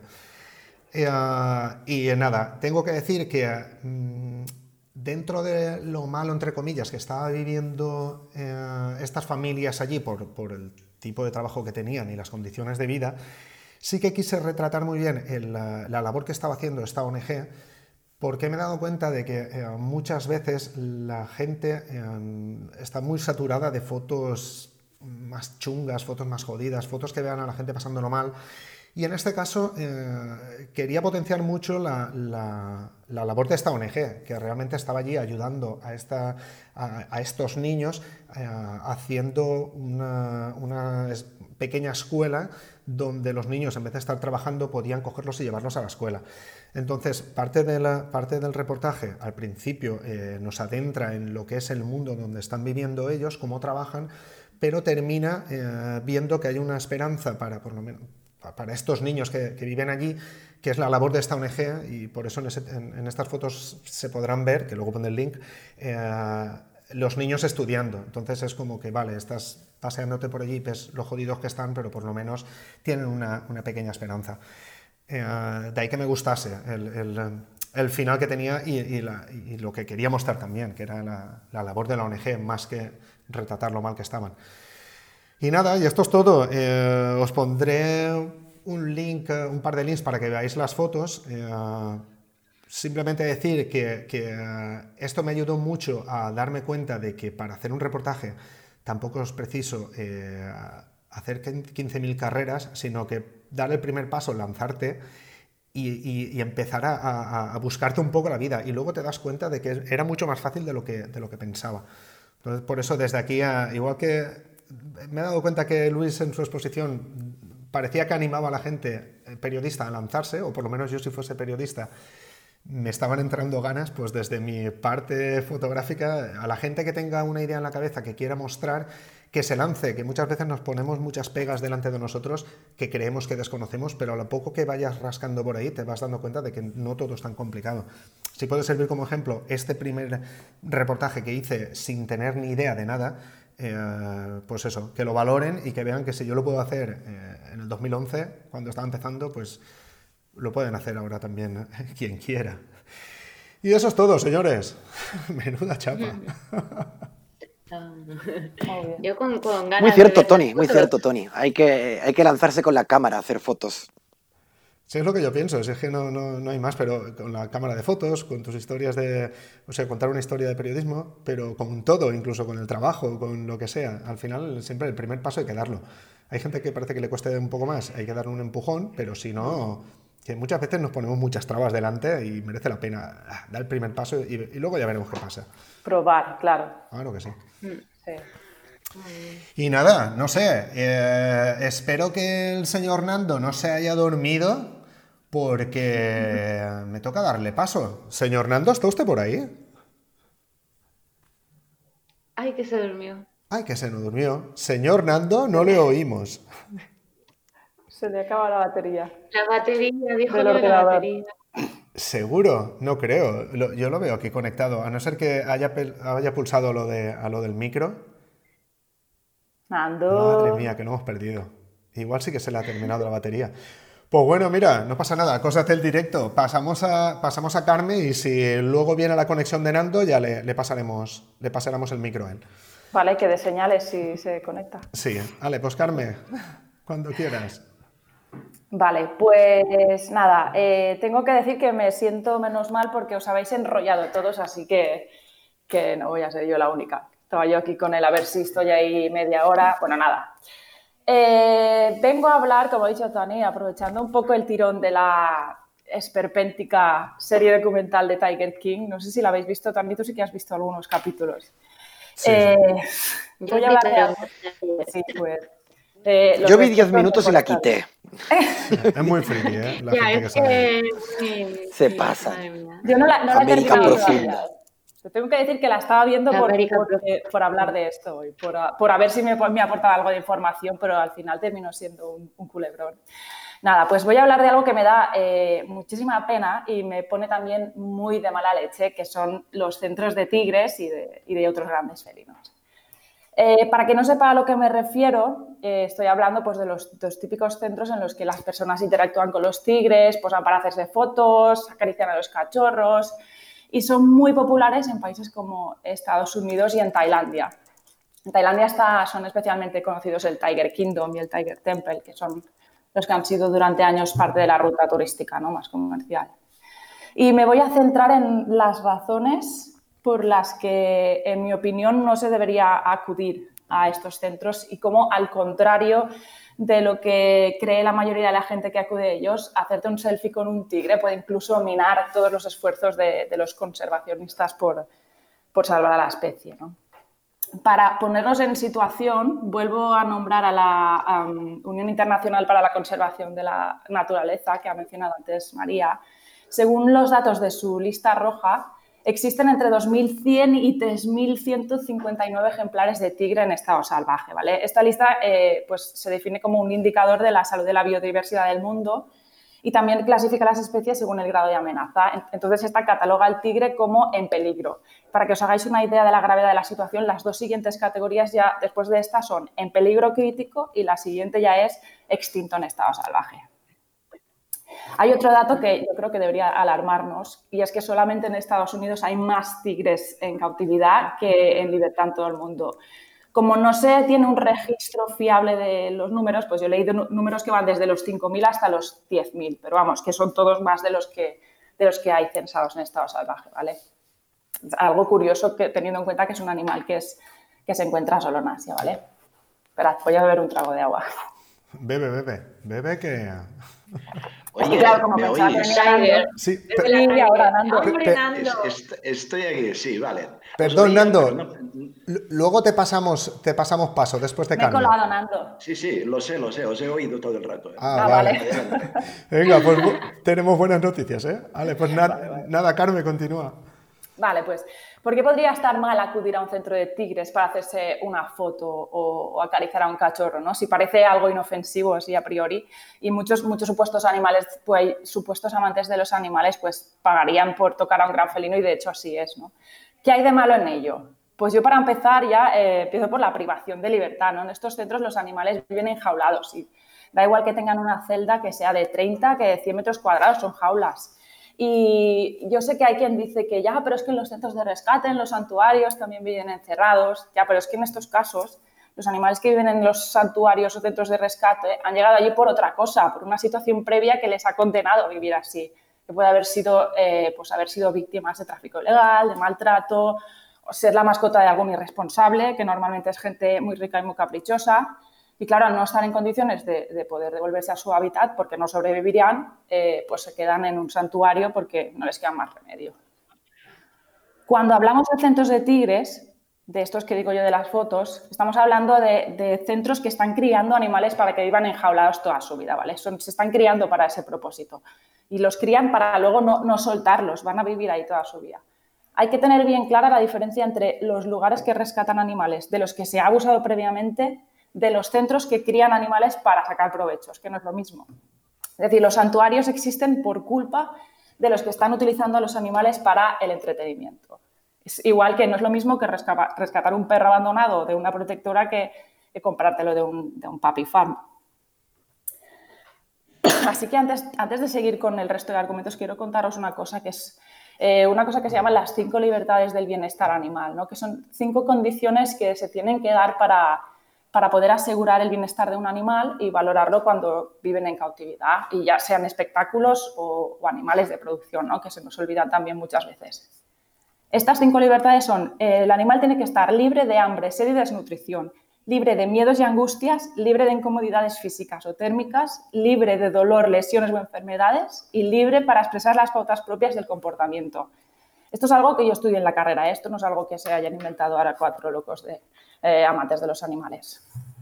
Entonces, volviendo a los centros de tigres, ¿están en los centros de tigres estos animales libres de expresar su comportamiento? Pues a ver, por el simple hecho ya de estar viviendo en una jaula, ya te digo yo que no. Pero es que además estamos hablando de tigres, que son animales solitarios y territoriales. Y hablando de la serie, el protagonista, el, Joe Exotic, eh, en algún momento se dice que vivía con 187 felinos. Y hay imágenes de la serie en las que se ven docenas de tigres en el mismo recinto. ¿vale? Entonces, eso si lo comparas a la forma en la que ellos viven en, en libertad, pues deja muchísimo que desear. Y luego, pues en las típicas fotos de los centros que hay en Tailandia, es muy común verlos con cadenas en el cuello o varios ejemplares, varios ejemplares conviviendo en la misma celda. ¿Están libres de hambre y de sed estos animales? Es verdad que hay muchos tigres que están obesos y eso hace pensar a la gente que comen mucho y bien, ¿no? Pero que, que un animal esté obeso no significa que tenga una buena dieta. Y si habéis visto el Tiger King, a los que están oyendo esto, habréis visto que el Joe Exotic alimentaba a los tigres con, carne procesada que se desechaba de los, de los supermercados. Hostia, eso sí que me acuerdo yo. Sí, es que es muy fuerte. Es que ese tipo de dieta es, es horrible. Entonces, un animal que vive en cautividad y que pasa 20 horas en una jaula y además tiene una mala alimentación, es que va a terminar teniendo problemas de salud y de comportamiento además, ¿vale? Pero es que luego ah, pasa otra cosa y es que eh, en estos centros el control de... Eh, eh, no se tiene un control de los ejemplares y, la trazabilidad también que mencionaba María antes, ¿no? No se sabe los animales que nacen, el número exacto que hay, entonces, pensado una cosa, si los centros de tigre tienen que tener siempre cachorros de varias edades, porque esto es lo que más pide la gente, la gente quiere hacerse fotos con crías, es, lo más cute, ¿no? lo más guay. Eh, en las granjas de tigres o en los mismos centros eh, se están criando animales constantemente, así que cuando estas crías se hacen mayores, hay que hacer algo con ellas, porque en los centros no caben todas cuando crezcan. ¿Qué es lo más rentable? Pues venderlas. ¿Y dónde se venden? Pues se venden a otros dos, se venden a otros centros, a particulares pero que no se nos olvide que las partes de tigre son muy, muy codiciadas en algunas zonas de, Asia, especialmente para la medicina china. Esto es lo que estaba comentando Luis antes, ¿no? del superpoder de los huesos de tigre. Y el Tiger Temple ya fue acusado hace muchos años de vender tigres en el mercado negro y cuando entraron las autoridades encontraron allí partes de tigre, cachorros en el congelador, tarros de cristal con neonatos dentro, yo creo que esto eh, nos debería hacer pensar, ¿no? De dónde van a ir, dónde van a parar esos animales, que ni están censados ni, ni existe ningún control, ¿no? Lo mismo pasa con los tigres que se hacen mayores y dejan de ser útiles o son demasiado difíciles de, de manejar. Si no existe un control estricto de los ejemplares y cualquiera cría, cuando alguien se deshace de un animal, ¿cómo se va a saber ¿no? si alguien se está deshaciendo de sus propios animales? Y en estos negocios tan lucrativos suele participar gente con muchas ganas de ganar dinero y, muy pocos escrúpulos. Y otra cosa es, ¿en qué condiciones están las hembras que, se usan para criar?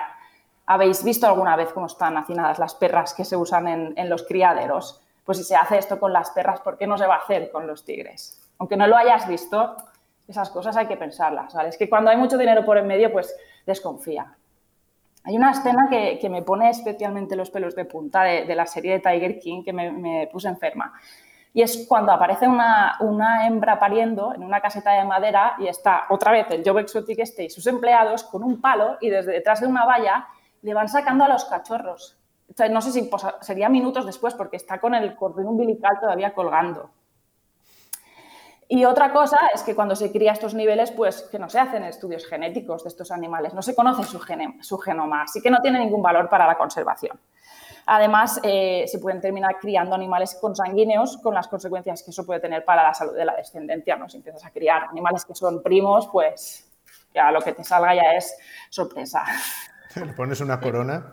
Sí, exacto, sí, pura sangre. Eh, algunos de estos eh, centros de tigres justifican el negocio diciendo que, bueno, para cuidar algo tienes que conocerlo, ¿no? Así que si la gente va a ver tigres y sabe que están en peligro de extinción, pues van a querer cuidarlos, ¿no? Pero, sin embargo, el mensaje que, para mí se está dando es todo lo contrario, ¿no? Que están ahí para, para nuestro uso y disfrute, para nuestras fotitos y para que vayamos ahí a sobarlos cuando, cuando queramos. Como algunos centros presumen de esto, pues yo eh, me metí en algunas páginas web y encontré, por ejemplo, que el Tiger Kingdom pues, participa en un par de proyectos de, plantación de árboles.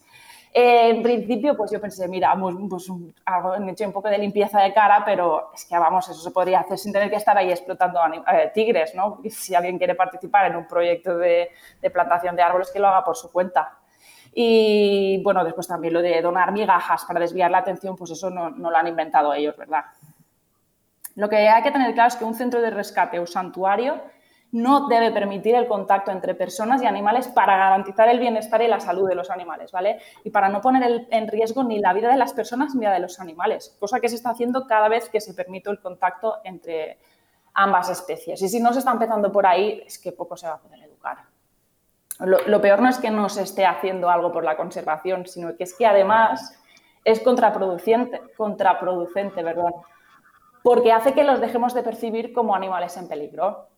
Hay un artículo en la web que escribió Eugenio, que es eh, otro colaborador que escribe la sección de Contexto Salvaje, escribió un artículo que se llama Razones para no interactuar con grandes felinos. Y él allí escribió que cuando vemos esta clase de imágenes o asistimos a esta clase de interacciones, tendemos a pensar que los animales protagonistas pues, no están amenazados, no los empiezas a ver más, más cercanos y se pierde esa sensación de que, de que el animal está eh, amenazado o en peligro de extinción. Luego encontré otro artículo que se llama The Strange and Dangerous World of America's Big Cat People. Esto lo dejaré también ahí después.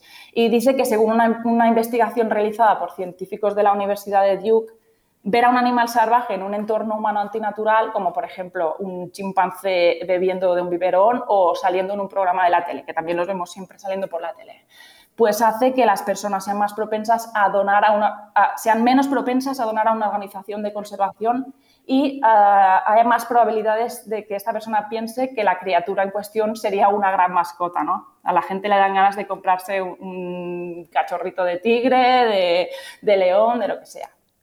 Y además pasa otra cosa más grave. Y es que si parte de estos tigres que se sacrifican cuando ya no dan dinero se venden al mercado negro, la demanda incrementa y se incita todavía más a la caza furtiva.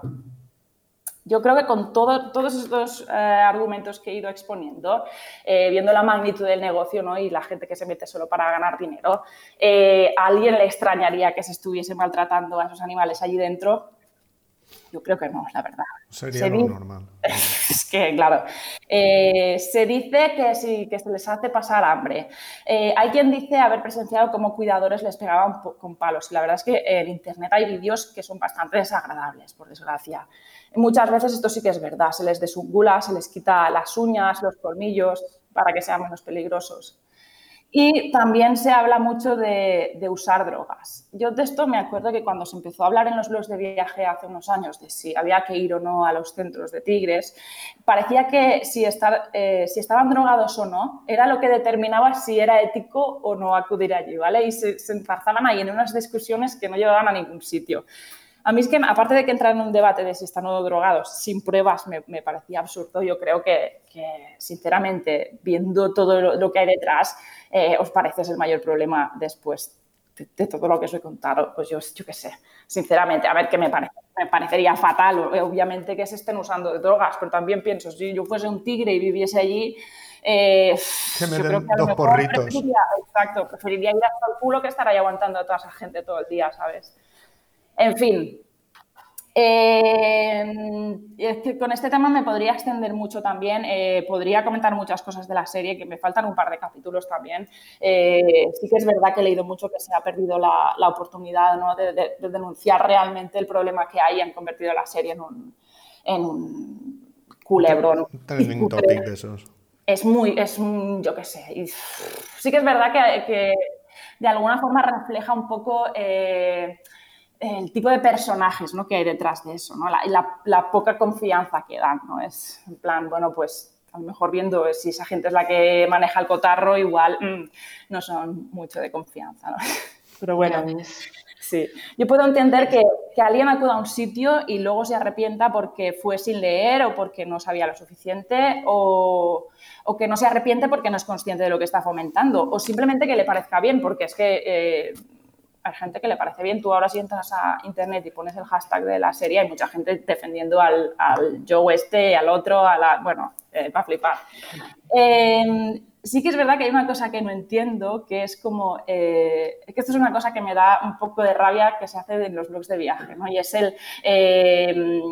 Ir a, estos centros y luego como justificarse. Y, se empiezan a justificar hablando de, de, cosas relacionadas con el bienestar animal y es gente que ni siquiera sabe lo que es una estereotipia, ¿vale? Entonces, en plan, mm, si no sabes de lo que estás hablando, o infórmate para hablar o no hables, ¿no? Es, pero bueno. Y lo peor de todo es que hay páginas web también de Tailandia que siguen recomendando estos sitios, ¿vale? Yo encontré una página web, no voy a decir el nombre, pero leo textualmente lo que ponía y era una página web de estas de viajes a Tailandia. Y pone, eh, no sé si era el Tiger Kingdom o el Tiger Temple. Lo define como un lugar único en el que podrás, por un precio muy razonable, entrar en contacto, eh, en contacto directo con tigres de todos los tamaños. Eh, es en plan, nada, ni una, ni siquiera te da pie a pensar que eso puede ser una cosa que igual no es, no es un buen lugar. ¿no? Yo, sinceramente, es que creo que no, hace falta ser un gran amante de los animales para entender que un gran felino no debería vivir en una jaula, ni tener que estar siempre rodeado de gente sobándolo. Pero está, está claro que viendo esto que no todo el mundo opina igual. Y bueno, que si quieres ver tigres, pues mira un documental o te haces un safari o si te gusta acariciar felinos, eh, algo que entiendo a la perfección, pues adopta un gato que además ahora esta época del año hay un montón por la calle, ¿no? ¿Cómo a los tigres? Voy a acabar con esto, ahora no me voy a enrollar mucho. Pues volviendo a la página de la IUCN, la de la, la de la lista roja que hablaba al principio, pues si la visitáis, si pones eh, tigres en esta página puedes buscar la especie que quieras, ¿no? Pues al final se proponen unas medidas de conservación y entre ellas se encuentran algunas como, por ejemplo, proteger el hábitat. Y aquí vuelvo a insistir en lo de comprar de forma consciente, porque, por ejemplo, el tigre de Sumatra está amenazado porque vive en hábitats donde se está eh, plantando aceite de palma, ¿vale? Luego, pues nada, luchar contra el tráfico ilegal, la, caza furtiva, la caza furtiva, educar a la población. Y educar a la población no significa ponerte unas mallas con estampado de tigre y pedirle a alguien que le toque el pelo al animal para ver qué suevo que está, ¿no? Es, es ser consciente del verdadero problema, ¿vale? Educar a la gente en, en dónde está el verdadero problema. Eh, por supuesto, hay que seguir investigando y cambiar muchas leyes porque hay muchos vacíos legales. Yo, en todos los artículos que he estado leyendo, es, pues es el tema ese de que hay un descontrol total de leyes, de permisos y, bueno, a saber de las cosas que no, no nos enteramos. ¿eh? Lo que no he encontrado en estas listas es en estas listas de propuestas para conservar, ¿no? Hacerse muchas fotos con tigres y subirlas a Instagram, eso no aparece por ningún sitio, no es, eso no va, no funciona así. Así que lo que hay que hacer es confiar en los conservacionistas y no en el primer espabilado que monta un negocio en cualquier parte del mundo ya, porque eh, he hablado de Estados Unidos y de España y de Tailandia, pero ahora última hora estaba leyendo cosas de España y tampoco no nos salvamos de la problemática. Y nada, que, a ver, he ido muy rápido porque es que pensaba que tenía mucho y, quería hablar y acabar, acabar, pero sí que es verdad que de este tema podría, hablar mucho. Es algo que me da mucha, mucha, mucha, mucha rabia y, y mucha pena también, la verdad. Y sí que es verdad que a saber de las cosas que no nos estamos enterando y no sé, no sé si hay algo que podamos hacer pero por lo menos concienciar a la gente de que no, de que no vaya a estos sitios, porque ya te digo. Y, de lo, y también es otra cosa, de, de, los ejemplares que, se, que desaparecen y nadie sabe nada, que se están eutanasiando, yo me pregunto, ¿cómo los están eutanasiando? Que esa es otra. Yo no sé. Ya, esa, eso pasó en Malasia el año pasado. Sí. ¿Qué pasó? ¿Qué pasó? Eh, eh, aquí en, pues aquí en Malasia el año pasado aparecieron eh, dos tigres por, vamos, por lo que sería la carretera de, un pueblito al lado de la jungla y, bueno, pues se, se, anestesiaron, ¿no? Para movilizarlos, para moverlos de zona y, y, bueno, a la semana murieron. Y luego un, un amigo que tengo que trabaja con estos temas me comentó que es que Malasia eh, no está utilizando los anestésicos adecuados para los felinos. Entonces, cuando encuentran algún tipo de felino como celotes o los o estos los tigres, pues pues le deben de dar más de lo que se debe o, o alguno que no se debe y le sienta mal y al, vamos que al final acaban muriendo, se lo cargan. Si hay pocos, los cargan. En Malasia, de hecho, oficialmente hay, se dice que hay 500. Esto pasa al contrario que lo de la pesca. Oficialmente hay 500, pero las organizaciones de conservación dicen que hay menos, hay 200. Así que la realidad será que hay incluso menos, ¿sabes? O sea que... Es ya. Y es por lo que comentas realmente, es por el tema de, de que le estamos comiendo el territorio. Entonces no tienen espacio natural. Es que que, en Estados Unidos de forma privada la gente tenga más que lo que hay en el origen, en el territorio de origen, o sea, como sería eso en Sumatra o, eh, Sumatra o la península de Malasia, es, un escándalo. Es absurdo. Es un escándalo. Pero es que además en la serie aparece gente justificando estos centros como diciendo, se están quejando de que, se está, de que están en extinción y no nos dejan criarlos. Pero es que, y lo, y lo dicen y se lo creen como argumento. Ya, yo lo que digo si de verdad quieres mm, protegerlo, píllale un barco y tráelo para acá, para su origen, que, también decimos, no, es que como ya ha estado en cautividad, pues no, no se le puede soltar. Bueno, prueba, a ver. Ya, pero sí, el problema también es que no hay controles genéticos de estos animales, que, ¿sabes? Estarán mezclando subespecies, y a saber, ¿sabes? Es que hay un, un, un empate Ayer vi solo el primer capítulo porque me lo comentaste y la verdad que tan solo ver a eso, a las crías que les ponen en la cara a todos los visitantes para hacerse la foto y le preguntan ¿cuántos, cuántos meses tiene? dicen, no, tres semanas. Hostias, tío, estás poniendo durante otra en la cara de otro para sacarse una foto. Es que me parece de insensibilidad extrema. Y luego eso, que lo justifiquen con el tema de la conservación, pues madre mía. Pero bueno, claro, está todo mezclado, no hay leyes. Eso lo hace el desconocimiento, para eso los tenemos aquí, para que, para que ayudéis a que la gente sepa un poco más, por lo menos los que no Bueno, pero yo creo, sabemos. yo creo que esto, que esto la suerte ¿eh? o, la, o, la, noticia positiva es que cada vez hay más concienciación. Yo sí. aquí en Tailandia eh, sabéis que, que, el tema es candente. Eh, aquí se llegó a cerrar el mayor centro de, de Kanchanaburi, sí. que por cierto apareció. Lo van a volver a abrir. Sí, lo van a ¿Ah, volver ¿sí? a abrir con otro nombre, ¿Con porque otro nombre? sí, sí, sí, sí, con otro nombre, es la, eso es alucinante. Hice yo un reportaje sobre eso, de que, claro, había que quitarlo porque daba, daba mal, mala imagen. Pero claro, eh, aparecían restos de huesos, las garras, eh, crías disecadas dentro de tubos, o sea, bueno, el, el abad que era, encima que en Tailandia te lo venden como como un templo de monjes y todo. Sí, y el, sí, sí, y el líder, el líder religioso decía que, que, podía volar por sobre poderes sobrenaturales que le daban los tigres. Pero yo creo que la clave está en, lo hace 10 años, la gente venía a Tailandia eh, y las dos fotos míticas eran la del elefante y la del tigre.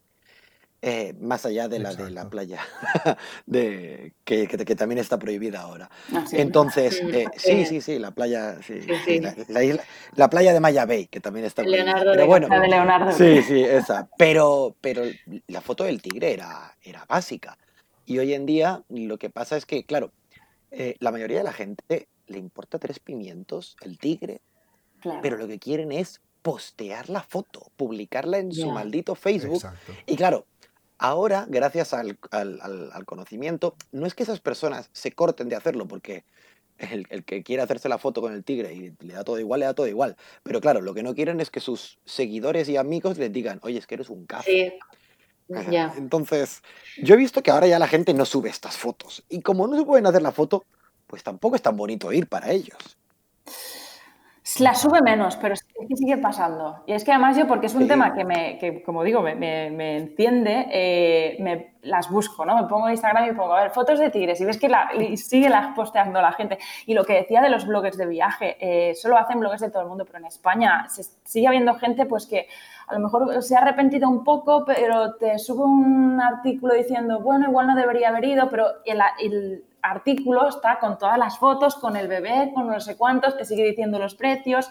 Y a mí la, sensación que me da es que eso sigue incitando a la gente. Es como que si no eres claro en tu posición, si no dices, a ver, que esto, esto no, que no vayas y punto. O sea, es que esto detrás hay, mucha mierda. En serio, dilo claro. No digas, mmm, comedias tintas, no sé. Mmm, me da la sensación que la gente no se moja. Así como con el templo de los, de los trekkings ya la gente sí que dice, no hagas trekking en elefante. Con esto es como que... Mm, mm, mm, y siguen poniendo pues, las fotos, no lo sé. Pues, pues, es más lamentable, porque la foto con el tigre ahí, eh, con la ya. cara de pocho y, y, y, la cadena, aquello es...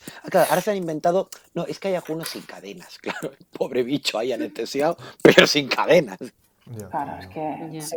Yo recientemente vi a dos, dos eh, personas que conozco que tengo en el Facebook con con la foto del tigre y la verdad que me impactó y yo como no me callo, pues ahí fui con la carita enfadada y a escribirle delante de todo el mundo, oye, que esto no, que no deberías haberlo hecho. Te comento que eh, pues les pareció mal y todo, ¿sabes? Bueno, pero, ¿sabes? Y yo ahí argumentándolo. Sí. Y de hecho uno era un indio que no sabía ni por qué lo tenía, así que me hizo el favor de quitarse de mí. Así que... limpieza. Se hizo limpieza el solo, fíjate. Así que fenomenal. Pues bueno, yo ya dejé mi mensajito. Si queréis, eh, sí, para que no, se nos baje un poco la, la mala hostia, eh, vamos a ver si Nando nos lleva de viaje y así por lo menos tenemos un final feliz, señor Nando, si le parece, ya que te hemos rescatado. ¿Se, se te escucha ¿Se perfectamente. Oye? Sí, señor. Ah, antes me he quedado cagado, digo, ahora me lanzo al estrellado y nada. Bueno, la, la, antes me quedé con, el, con la pregunta de estos esos hornos de ladrillo que estuviste viendo, esto, esto, es la, la principal razón de, de, la polución del aire en, en toda esta parte del mundo. Ah, en, el Himalaya, en el Himalaya llega a nevar nieve negra a veces, debido a estos, que en el Nepal hay un montón. Madre mía, pues, pues, no lo sabía, Nando. Pues ya lo he dicho. y, y, lo que estáis diciendo de los animales, desde los tiburones a los tigres, es que eh, lo alucinante es que no nos limitamos eh, a exterminarlos, es que los torturamos. Lo, lo, de la muerte es natural, o sea, todo el mundo acaba muriendo, pero joder, que te torturen, que te, te pongan eso, en una cajita y una mala vida de los cojones hasta que tienes, por favor, mátame, ¿no? O, o pásame un poco, O drogame, claro. bueno, vale. En el programa anterior me enrollé sobre los viajes y los turistas diciendo que hay gente que solo está preparada para viajar si se lo monta una agencia de viajes y todo organizadito porque si no se, se van a hacer la pincha. Y a los dos días, como si fuese hecho a propósito, cayó en mis manos un libro eh, titulado How Not to Travel the World, que yo he traducido como La forma en que no deberías viajar por el mundo, de una londinense llamada Lauren Joliffe. Vale. Yo le añadiría a este título también La forma en que no deberías vivir, porque la pobre chica, wow, con 23 años, una universitaria, era hipocondríaca, sufría ataques de ansiedad y pánico y coleccionaba fobias. Pero fobias de, o sea, de, que no se había comido un huevo en su vida porque les tenía miedo a los huevos. No había comido nunca arroz porque estaba segura que sería alérgica al arroz. Y nunca había ido en autobús. solo esas cosas. Y esta, y esta loca, a los 23 años, puso, o sea, se lanzó a ver mundo eh, haciendo un viaje de dos años que yo tenía preparado desde hacía cinco, se había informado de esto, aquello, y se lanzó al mundo.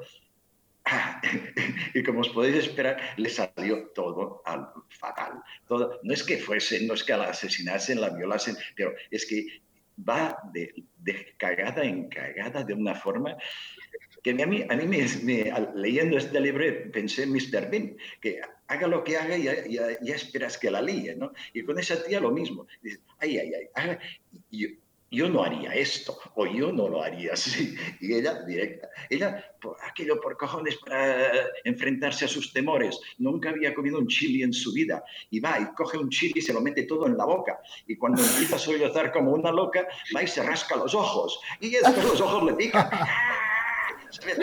y, esto, y esto enfrente de gente, viajeros que se descarnillaban, claro.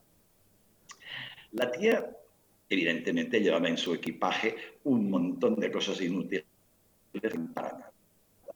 Pero bueno, a, esa, a, ese tipo de personas, a ese papanatas, en este caso no se la puede criticar porque ha tenido el santo coraje no solamente de largarse de viaje y enfrentarse a sus locuras, sino de contarlo. O sea, se ha bajado los pantalones como, como todos los escritores y ha contado todas sus vergüenzas demostrando un, par de cojones. Vale, sí, ahí va. Bueno, y yo os, os, recomiendo ese libro porque es muy agradable, es muy ameno y te haces cruces de las locuras que ella hace, pero vale la pena leerlo porque es una lección también para muchos turistas. Pero yo, si quería hablar de esto, es porque eh, sobre todo porque ella, desde su Londres, sentada en su casita, planeó dos años de viaje día a día. Aquello de decir, el día 2 voy a Dubrovnik y el día 4 me voy a Budapest. ¿Vale? hostia, como si dijeses eh, eh, que vas a comer paella durante dos años sin haber probado paella antes. No sabía lo que sea. En la, en la India, en la India conoció a un aristócrata parisino que hacía exactamente igual. Estaba recorriendo el mundo en un viaje de, de cojones y se enorgullecía de este, el día 2 de diciembre, cruzo el paso tal, tal como él había planeado. esto es lo más de un servidor. Yo soy el rey de la improvisación y siempre, siempre he ido sin guías de viaje, sin recabar información y, supongo que, que, es, como, es como con los libros o con las películas, de los que no quiero saber nada Normalmente solo cogía, siempre cojo, eh, compro billetes de ida, antes era posible, ahora lo van, le van poniendo más problemas. Y ahora os voy a contar mi viaje sudamericano que precisamente eh, eh, salió en el último podcast con el, lo del colocón aquel amazónico. El ejemplo de cómo salió todo ese viaje improvisado es así. Regresé, acababa de regresar de la India y como que soy muy buen hijo, sin visitar a mi familia me fui directamente a Lanzarote. Era una isla, es la isla de mis amores. Allí encontré a un amigo de mi pueblo que deseaba ir a Brasil, pero que solo lo haría si yo le acompañaba, porque no había salido nunca de Europa y tal y cual. Ah, pues bueno, vale, nos vamos a Río. Información cero, ¿vale? Información cero acerca de Brasil. Eh, avión de Río de Janeiro. Llegamos allí y mi amigo empezó a alucinar porque yo, en vez de coger un autobús para del Río, me voy a un, un tío, yo que sé, un taxista cualquiera, y le pregunto, a ver, el nombre de un pueblo cercano y tranquilo. Ah, vale, puta madre. Aquella noche dormimos en un pueblecito encantador en la costa donde no había ni Dios. Perfecto. Para aterrizar tranquilo y sin meterte en líos en, en Copacabana de noche. Bueno, de mañanita me levanto, salgo a la calle y me encuentro un peruano que estaba montando un tenderete de artesanía y me, bueno, nos enrollamos, nos invitó a vivir en su cabaña unos cuantos días con su mujer, que era una macumba total, a una alucinada, vaya. Tío, tú has recorrido Brasil de arriba abajo, pasaron los nombres.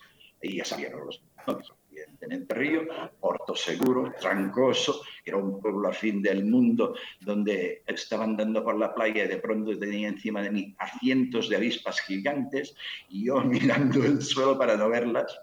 Después fuimos a, la isla de Morro de Sao Paulo, donde nos perdimos por la jungla y nos encontramos con un bandido con cara de criminal que nos vendió un paquete de María de puta madre por cuatro duros.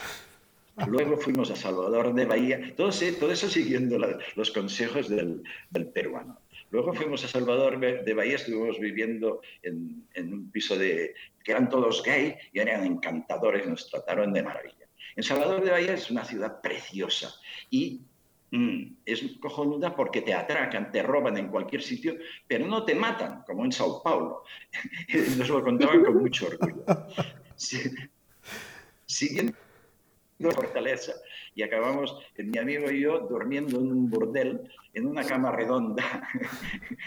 Era una auténtica casa de putas que no paraba de llegar gente y se pensaba que estábamos de luna de miel. De Cuacuara, que es una alucinada de sitio que ahora ya se ha llenado de hoteles, pero en aquel tiempo un pueblecito de dos calles con unas dunas, pero de, de, de Sahara alucinante que acababan en el mar. Y final de los consejos del peruano llegamos a Belén, la ciudad donde desemboca el Amazonas, que es una ciudad preciosa, donde hay 10 mujeres por cada hombre y donde las tías salen a cazar tíos ah, con un descaro que es alucinante. Y os pongo el ejemplo de estar yo sentado en una terraza tomando mi cerveza y leyendo el periódico y tener, pero a 20 tías sentadas, dos aquí, dos allí, y todas mandándome besos y yo sonrojándome como una, como una quinceañera. ¡Ay, qué voy a hacer! A partir de ahí, pues ya que estábamos al lado del Amazonas, pues vamos a subir por el Amazonas, ¿no? Pues sí. A partir de ahí, sin tener ni idea ya. Isla de Marajó. Es una isla inmensa que está en la desembocadura del Amazonas. Oh, vamos a bajar aquí. Nos quedamos en un pueblo de dos calles, pura jungla, durante días y días porque no pasaba ningún barco. Bueno, todo eso del Amazonas, claro, se va en barco, barcos, autobús. Sorry cada día esperando que pasase un barco. No pasaba ni un puto barco. Hasta que un día nos instalamos en el muelle, colgamos las hamacas ahí y hasta que pase uno. Vamos a ver. Y nada, nada, hasta a medianoche una tormenta que te cagas y nosotros bajo la lluvia llamando al barco que, que, tiene unos focos que controlan las orillas, porque si ven a alguien lo tienen que recoger, es de ley, no dejan a nadie colgado en la jungla. Pero ese no nos vio. uy, qué rollo os doy. En el mismo pueblo, de pronto, una mañana estoy andando por la calle y pum, hostia, al lado del, río, del muelle, pum, un barco parado. Hostia, para, iba para la dirección que queríamos. Hostia, ¿y cuándo te vas? En cinco minutos. Ah, corre, corre, corre. Pensión, pensión, mi amigo. Ah, empaqueta, empaqueta, que. Pum, y llegar al barco y subir a tiempo. Con el inconveniente de que el barco estaba abarrotado. Tú subes a esos barcos y cuelgas tu hamaca donde quieras, de puta madre, ahorita el camarote no lo coge nadie porque hace un calor y está lleno de bichos. Y yo acabé en este colgado encima de los lavabos. O sea, la gente se lavaba las manos debajo de mi culo y encima de mí tenía un fluorescente. Y mi amigo estaba instalado en una barandilla, pero a barandilla, con una, una, tela metálica y él durmiendo ahí, pero sin quejarnos. Bueno, ¿sigo con el viaje? Claro. Sí, sí. Ahí me encontré, en este barco me encontré con un tío que me dice, has, has de ver Alterdo Chao. Ahí conocí el, el río Tapajós, que donde yo estaba tenía 40 kilómetros de ancho. Bom. Casi nada. De, desde esto estaba en Santarém. Después llegué a Manaos. En Manaos voy por la calle, entro en una agencia de viajes especializada en viajes por la jungla y les digo, yo quiero ir a ver un poco de selva y tal y cual, pero no me metáis en un grupo ni quiero todos los tinglados montados. Y en el momento que estoy hablando de eso, entra un tío, un viejecito, es mirriado y tal y cual, pa, pa, pa, habla con aquel tío. Resulta que aquel hombre tenía una barca y pensaba subir por el río Negro a un sitio donde quería comprar madera para una nueva barca. Oh, nos pusimos de acuerdo, me fui con él, con su mujer, una semana subiendo, ascendiendo por el curso del Río Negro y metiéndonos en un laberinto de islas, tantas islas, imagínate la, anchura del río, que en un momento dado había un montón de islas que entre ellas era, era como un laberinto. Estuvimos ahí varios días y no sabíamos cómo salir, porque ni él sabía cómo. Al, final nos ayudaron unos pescadores furtivos de, de tortugas, gente ilegal. Madre mía. Viajecito improvisando, sigo la improvisación. Desde Manaus me cogí un barco hasta un sitio que se llama Las Tres Fronteras, donde está Leticia en Colombia y, bueno, es igual, se juntan Perú, Colombia y, Brasil. Este viaje, ocho días y ocho noches imparables, ascendiendo, ascendiendo por el Amazonas, ¿vale? Me quedé sin nada que leer. Estaba, me leí, había un tío que tenía el Nuevo Testamento, me leí hasta el Nuevo Testamento. Y, durante ese tiempo llegué, eh, durante, estás colgado continuamente en tu hamaca y viendo pasar la jungla, y viendo pasar la jungla, y viendo pasar la jungla, y viendo cómo el río va arrasando, hay, hay, eh, se caen árboles, se cae tierra continuamente, una alucinada. Bueno, en este barco conocí a un inglés, biólogo, que había vuelto de pasar dos años en la Antártida. Normalmente en estos laboratorios eh, pasan un año, él se había quedado dos. Y al salir de ahí, toma historia, al salir de ahí había venido a Sudamérica y había estado haciendo el mismo recorrido que íbamos a hacer ahora, fotografiando pájaros, porque el tío estaba, era un ornitólogo mm, de puro amor. Cuando acabó de hacer todas las fotos del mundo por toda Sudamérica, dejó el carrete de películas, eh, estoy hablando de un año donde todavía se usaban películas, las dejó en el suelo de su habitación para que estuviesen más frescas y la mujer de la limpieza se las tiró a la basura. El pobre, muy británico, ni se inmutó. Puso aquello, pues que no cambiaba nunca de cara el tío. Y empezó de nuevo el viaje. Y en esa ocasión se encontró conmigo y yo fui con él. Y gracias a eso, pues fuimos en un hidroavión, desde las tres fronteras fuimos en hidroavión hasta Iquitos, desde allí fuimos a, a, Lima, claro, y después al Cañón del Colca y a la Cruz del Cóndor, donde es el cañón más profundo de la Tierra y tienes enfrente una montaña de 6.000 metros. O sea, te, sientas ahí y eres, pero una hormiguita de nada, de nada. A este sitio le suben a la gente desde Arequipa, los turistas. Los cogen en taxi carísimo de mañana y suben ahí y llegan al mediodía y nunca ven un cóndor. Has de ir a dormir al pueblo que hay al lado joderte de frío a las 6 de la mañana antes de que amanezca y esperar a que los primeros rayos del sol entren en este cañón. Y después empiezas a ver ahí abajo, pequeñitos, pequeñitos, unos pajaritos que van dando vueltas y van ascendiendo, una espiral que van ascendiendo, hasta que tuvimos enfrente de nosotros siete cóndors dando vueltas y mirándonos. Eh, a partir de bueno, es que estoy enrollándome mucho, pero lo voy a hacer dale. rápido. Dale. Dale, dale, no se corte. En, realidad vosotros enrolláis más que yo. después vino el lago Titicaca, 4.000 metros de altitud y un frío que te cagas. Después el mal de altura y, y, jodidísimo hasta que me empecé a llenar la boca de coca, de hojas de coca y subí a Machu Picchu corriendo. Pasar de estar muy débil, como abuelito de 99 años, hasta subir, pero, pero no por el camino normal, sino directo, subiendo a Machu Picchu de madrugada, cuando todavía no había nadie, y cantando. Y después Machu Picchu a solas, porque aún no habían llegado los turistas. Me largué en cuanto llegaron los turistas. Esa es la forma de, de, como, como para ir hasta Machu Picchu hay trenes para turistas que se pagan en dólares y que son de súper de lujo. Yo fui en uno de gente local de tercera y además colgado afuera porque no había sitio dentro. ¿vale? Es mi forma de viajar. Tiene más saborcito. Iba haciendo ese viaje, me iba cruzando con la gente, o otros viajeros que venían en sentido contrario, y a partir de ahí improvisé, ah, esto, esto.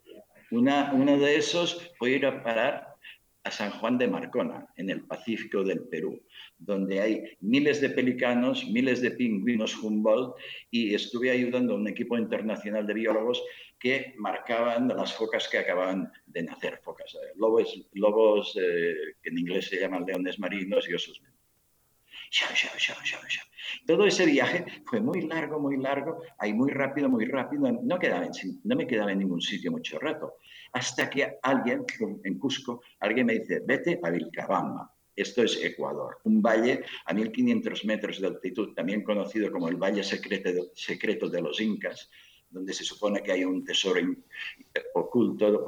Cuando, el ejército inca que estaba allí se enteraron que, los españoles habían jodido al rey y tal y cual y cual, pues dicen que escondieron ahí un gran tesoro. Una, una, de las cosas que se hace en este valle es, es ir en busca de el, el, cactus San Pedro, pero no has de buscarlo tú, has de andar recto hasta que él te encuentre a ti, dicen. Es la forma mística de hacerlo. Hmm. A mí me pasó así. Yo fui, fui directo a una pensión y a la nevera, y en la nevera ya había un jugo de, del cactus San Pedro que había preparado alguien. Y que, no se lo habían terminado. Ah, digo, vale, vale, vale. ¿Qué más? en este valle, las cosas de Vilcabamba, es la longevidad. Está lleno de ancianos de, ciento, de 130 y 140 años, según dicen. ¿vale? La cuestión es que yo vi a un montón de gente con aspecto de centenarios que llegaron hasta la escuela andando por su pie para sentarse y, participar en un reportaje de la tela alemana. Pues y ya después de ahí llegué al sitio del chamán que os hablé en, el programa anterior. Y de eso, pues quiero describir también un, un, poco la casa del chamán, porque esa era solo una plataforma con techo, pero abierta a los cuatro vientos, donde, muy extensa, donde había un mono araña que vivía libremente, una cacatúa y la anaconda que yo os decía, que rayaba, eh, o sea, estaba en armonía con el entorno de la jungla. Y después, después estaba la cabaña donde el chamán me dio la medicina mágica, pero eso ya era más eh, dentro de la jungla. Ah, sí, y eso querías contaros y que le había dicho Tony, pregúntamelo. El, eh, cuando terminamos aquel colocón, colocón inmenso, sí que nos quería decir el nombre de la planta, le pregunté al chamán cómo era posible que hubiésemos visto las mismas cosas, visto y sentido. Vale. Ah, y en eso incluiré que la chica aborigen no había venido con nosotros, se había quedado en la cabaña con el chamán, pero cuando le quisimos contar lo que había pasado, nos dijo que había estado con nosotros todo el tiempo. Madre mía. La respuesta del chamán fue, hicisteis un viaje juntos, visteis lo mismo. Vale.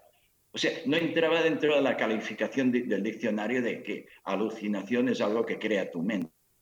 Y como os decía, normalmente.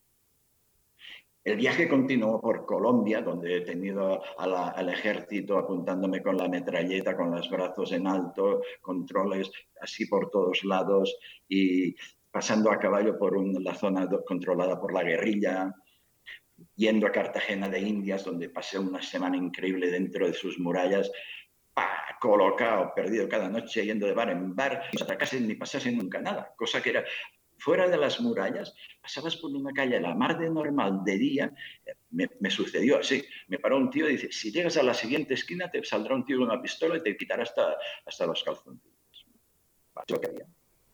Otra virguería de de Colombia fue recorrer, cruzar el Parque Nacional de Tayrona hasta llegar a una playa, cruzarlo a solas, entrar en el parque de forma ilegal, seguir un sendero durante un par de horas hasta llegar a una playa que recordaba las de las Seychelles y donde había una María de color amarillo.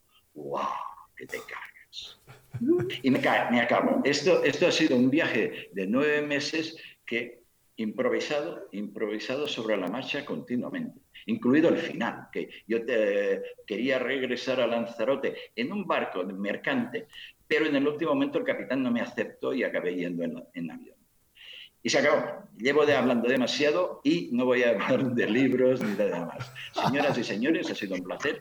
Que os den por culo.